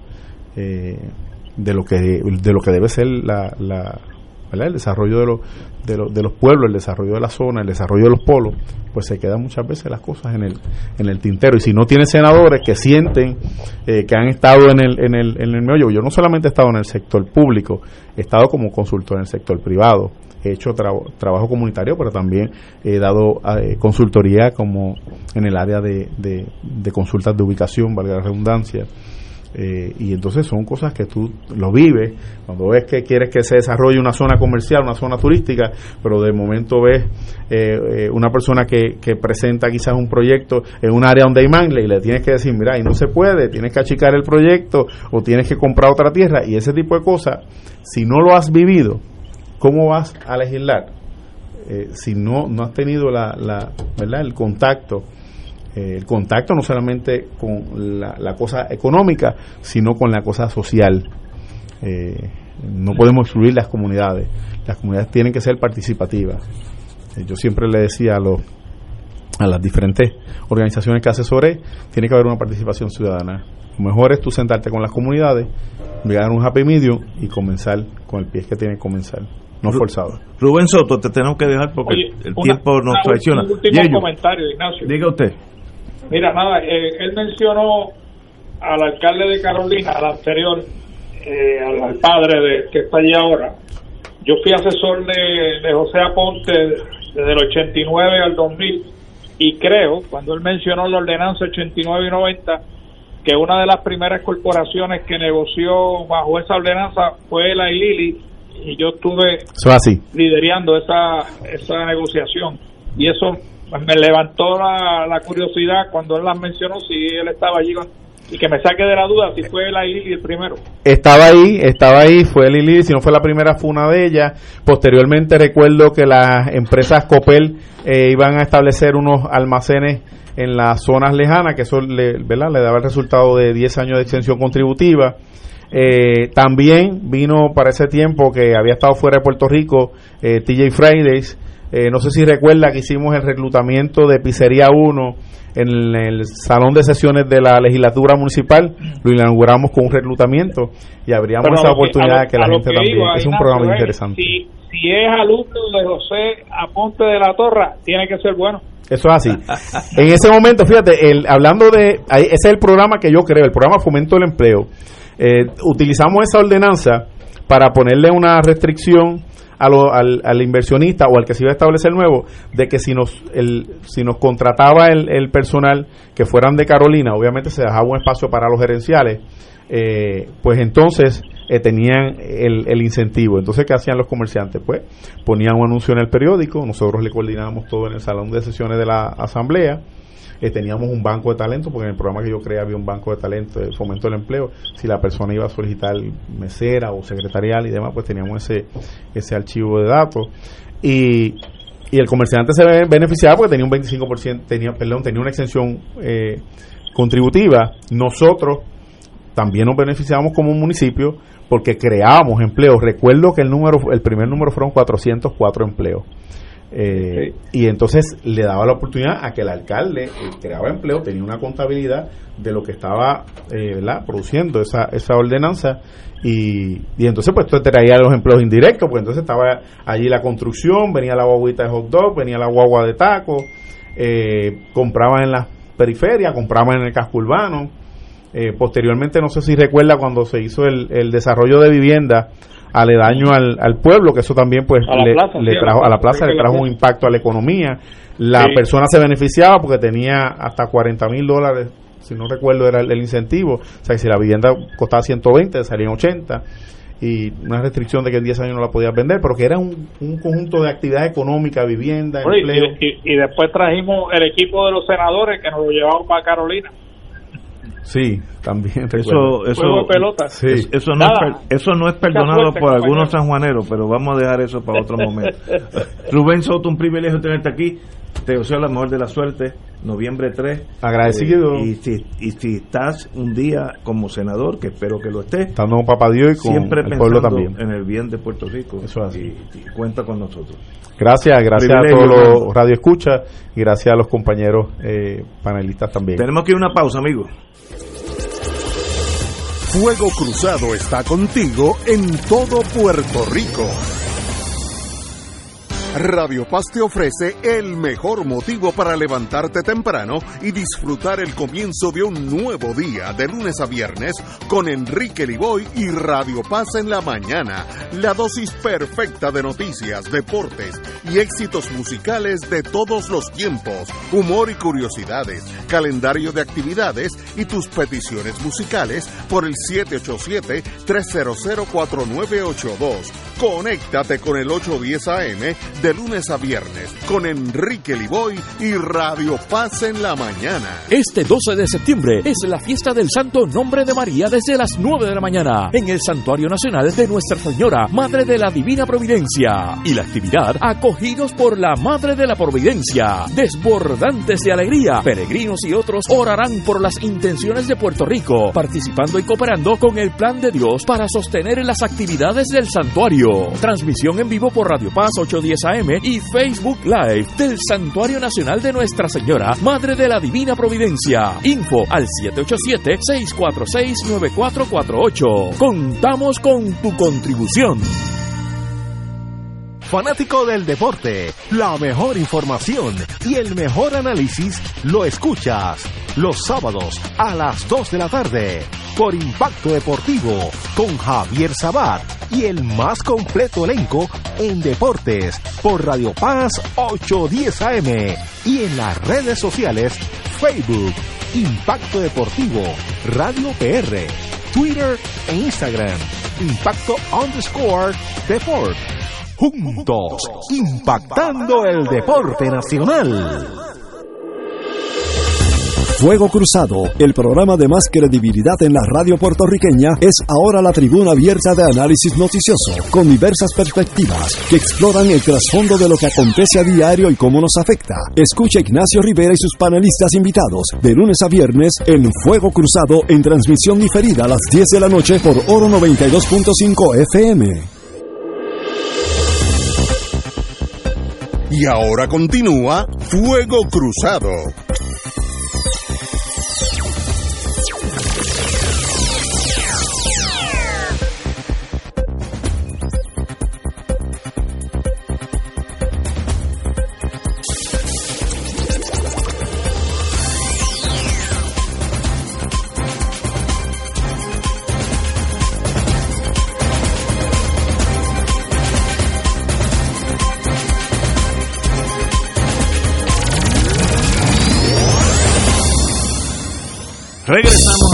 Y amigas.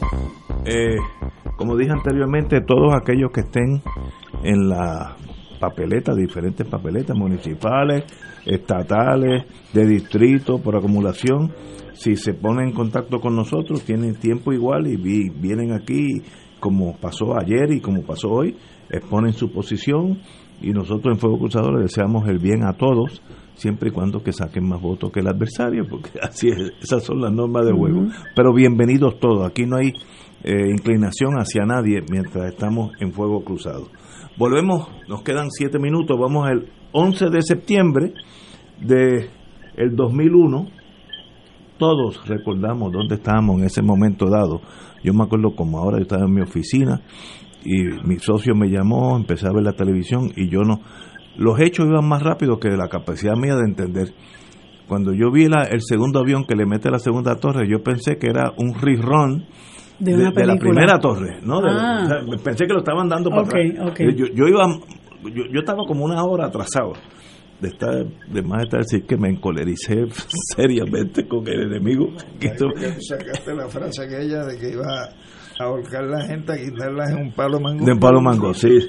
Pero como aquellos que ya hay una generación que no sabe de eso, en septiembre 11, está, eh, septiembre 11, por segunda vez, porque la primera fue en Pearl Harbor, Hawái, Estados Unidos sufre un ataque en territorio nacional, esta vez en Nueva York, donde dos aviones de pasajeros que fueron secuestrados le impactan estas dos grandes torres eh, con el con el resultado que hubo casi 3.000 muertos, eh, aquí tengo el número exacto, pero es 2.977, más o menos igual que Pearl Harbor, eh, de una manera más espantosa de fuego y eh, edificio que se le cayó encima. Eh, marcó una época de terrorismo inesperada por Estados Unidos. Los cogieron con los con la guardia abajo, por no decir otra cosa. Y era había un tercer avión que le dio al Pentágono, le hizo bastante daño, y hubo- había un cuarto avión que iba para el Congreso, pero hubo un motín a bordo de los propios ciudadanos norteamericanos y se estrelló en Stone Creek, Lo, lo. Pe- Pensilvania. No, esas son dos versiones.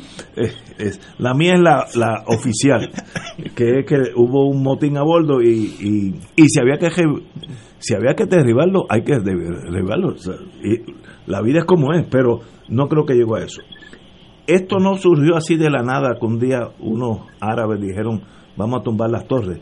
Estados Unidos había eh, desatado una década antes lo que ellos llamaban War on Terror, la guerra contra el terror, e invadió Afganistán para disponer de, del talibán y eso generó eh, que los talibanes eh, generaran la fuerza para que Al Qaeda, un grupo más radical, surgiera y de ahí pues surge el líder que se llamó Osama Bin Laden, que fue el que generó esa idea desde el punto de vista estratégico extraordinaria de no vamos a defendernos aquí, vamos a defendernos allá, en, en la ciudad de Nueva York. Desde el punto de vista táctico, brillante. Estados Unidos esperó 10 años de inteligencia hasta que dio con él, de 10 años siguiéndole el tracto. En la agencia hay, hay gente que se dedica, se llaman trackers, se dedican a saber dónde tú estás todo momento y, y el sistema de inteligencia de Osama Bin Laden era muy bueno, hasta que dieron con él en Abbottabad, Pakistán, y Estados Unidos, el presidente Obama tomó una decisión difícil, que es no notificar a Pakistán, que es su, es su aliado, ni al, ni al sistema de inteligencia militar pakistaní, que es su aliado, vamos a hacerlo nosotros porque no confiamos a la hora de la hora en la lealtad de, los del ejército pakistaní. Eh, fue una misión extraordinariamente triunfante, los marinos no, no perdieron ni un soldado y mataron a Osama, su hijo, la esposa del hijo, la esposa de Osama, el que estaba allí en ese momento, a los israelitas no, no, no surgió. Eh, grandes tragedias, el mundo ha cambiado, el sistema jurídico en Estados Unidos ha cambiado mucho para ponerse más, más severo con sus propios ciudadanos. Existe un tribunal secreto que nosotros no, no lo conocemos del terrorismo, que una vez que tú caes ahí, pues los derechos tuyos como civil pues no existen. Eh, se, te pueden grabar los teléfonos para siempre y no hay que buscar una orden del tribunal, te pueden arrestar, llevar a Guantánamo y tú ni te enteras. Así que el mundo no ha sido igual desde entonces y pues eh, estas grandes tragedias traen, traen estas consecuencias. Compañero. Mira, yo sobre lo que tú señalas invito al que nos escucha que busque un libro de una escritora española que se llama Pilar Urbano. Pilar Urbano. El libro se llama Jefe Ata Jefe Ata es el nombre eh, que se le adjudica a que planificó toda la operación eh, que tiene que ver con los sucesos del 11 de septiembre. Y lo sorprendente del libro es la cercanía con que sale el libro, son como 400 páginas, con relación a la fecha de los sucesos y la cantidad de información que ella recoge de distintas fuentes de inteligencia de qué fue lo que pasó allí. Donde, por ejemplo, incluso ella tiene fotos que da a entender que lo que ocurrió en el Pentágono no fue que un avión se estrelló porque no había debris de un avión en el área donde se produce el impacto y allí habían cámaras que pudieron grabar lo que pasó. Eh, por ejemplo, todavía yo no acabo de entender cómo, con las dificultades que tiene Estados Unidos en su proceso legislativo, en cuestión de un abrir y cerrar de ojos entre septiembre y diciembre ya estaba la ley Patriot. Y la ley Patriot no es una ley que te, se produce, sino es una ley que te enmienda cientos de leyes, a veces en una frase, en una oración, pero lograron ese proceso legislativo en apenas unos meses. Y cuando tú examinas lo que son las órdenes ejecutivas que se aprueban por parte del presidente de los Estados Unidos tan temprano como el 14 de septiembre, es decir, tres días después, comienzan una serie de órdenes ejecutivas, cuando tú las juntas, es el esqueleto de lo que es la ley Patriot. Entonces uno pues levanta una serie de cuestionamientos de qué es lo que está pasando. No es la primera vez que Estados Unidos se autoinflige algo, porque tenemos que ver lo que pasó con la historia del Maine para justificar la guerra hispanoamericana eh, y entonces tenemos que ver lo que ocurrió con el incidente en el Golfo de Tonkin para justificar la escalada de los Estados Unidos eh, en Vietnam e Indochina. Así que hay una serie de cuestionamientos que se han venido levantando que yo no sé, quizás dentro de 20 o 25 años tendremos eh, una, una respuesta a esas interrogantes, pero ciertamente es, o sea, lo que ocurrió sea autoinfligido o sea infligido por alguien externo, ciertamente es un acto de terrorismo. Porque terrorismo lo que presupone es un, eh, un, miedo intenso. Y ese miedo intenso es lo que le ha servido a Estados Unidos para ir desmantelando toda una estructura de derechos ciudadanos que tenían. A la ley Patriot siguió la Patriot 2 y después siguieron otro conjunto de leyes que todavía las tenemos. Y yo creo que Howard Zinn en un libro que escribe en 1990 que se llama Declaration of Independence, Cross Examining American Ideology, él señala la siguiente frase, The powerful words of the First Amendment seem to fade with the sound of war or near war. Es decir, que la primera enmienda, que es la base de las libertades fundamentales de los Estados Unidos, se convierta en gelatina en tiempos de guerra o cercanías a una guerra. Y me parece que esos sucesos fueron los que le sirvieron de marco para eh, todas las cosas que se han venido dando en los Estados Unidos. Te traje, te traje, ese regalo. No, y tal vez podemos el viernes que viene tocar ese, porque esto es un tema fascinante. No, y es lo que está pasando ahora. yo estoy en, estoy en desacuerdo contigo en torno a los daños autoinfligidos, totalmente, pero vamos a hacerlo con más tiempo el viernes que viene. Y, el miedo es lo que le da alimento a la campaña de Trump. No digan eso, que ustedes no tienen fe en el sistema. Yo. ni en el sistema ni en Trump. Nos vemos, compañero Ortiz Dalio, un privilegio. No, hablamos, hermano. Señores, hasta el lunes, amigos. Ah, el, último día para inscribirse es este lunes. Es el lunes. El lunes, Inscribirse, hacer transferencias. los que no hagan eso se quedan para la próxima. Eh, si el cambio de tarjeta porque se ha perdido también hasta el 14, pueden seguir hasta después. Ah, sí, cambio de tarjeta. Ah, bueno, no, no es cambio de residencia. Se perdió la tarjeta. Oh, sí, sí, no es cambio de residencia, es los que cambian de residencia o los que se inscriben primerizo, eso es hasta el lunes. Hasta el lunes. Sábado y domingo van a estar eh, abiertos la, la, la, HIP. A votar, mi gente, ah, que, es lo único que tenemos ahora mismo. Y que gane el que saque más votos, siempre y cuando que uno tenga. hasta mañana.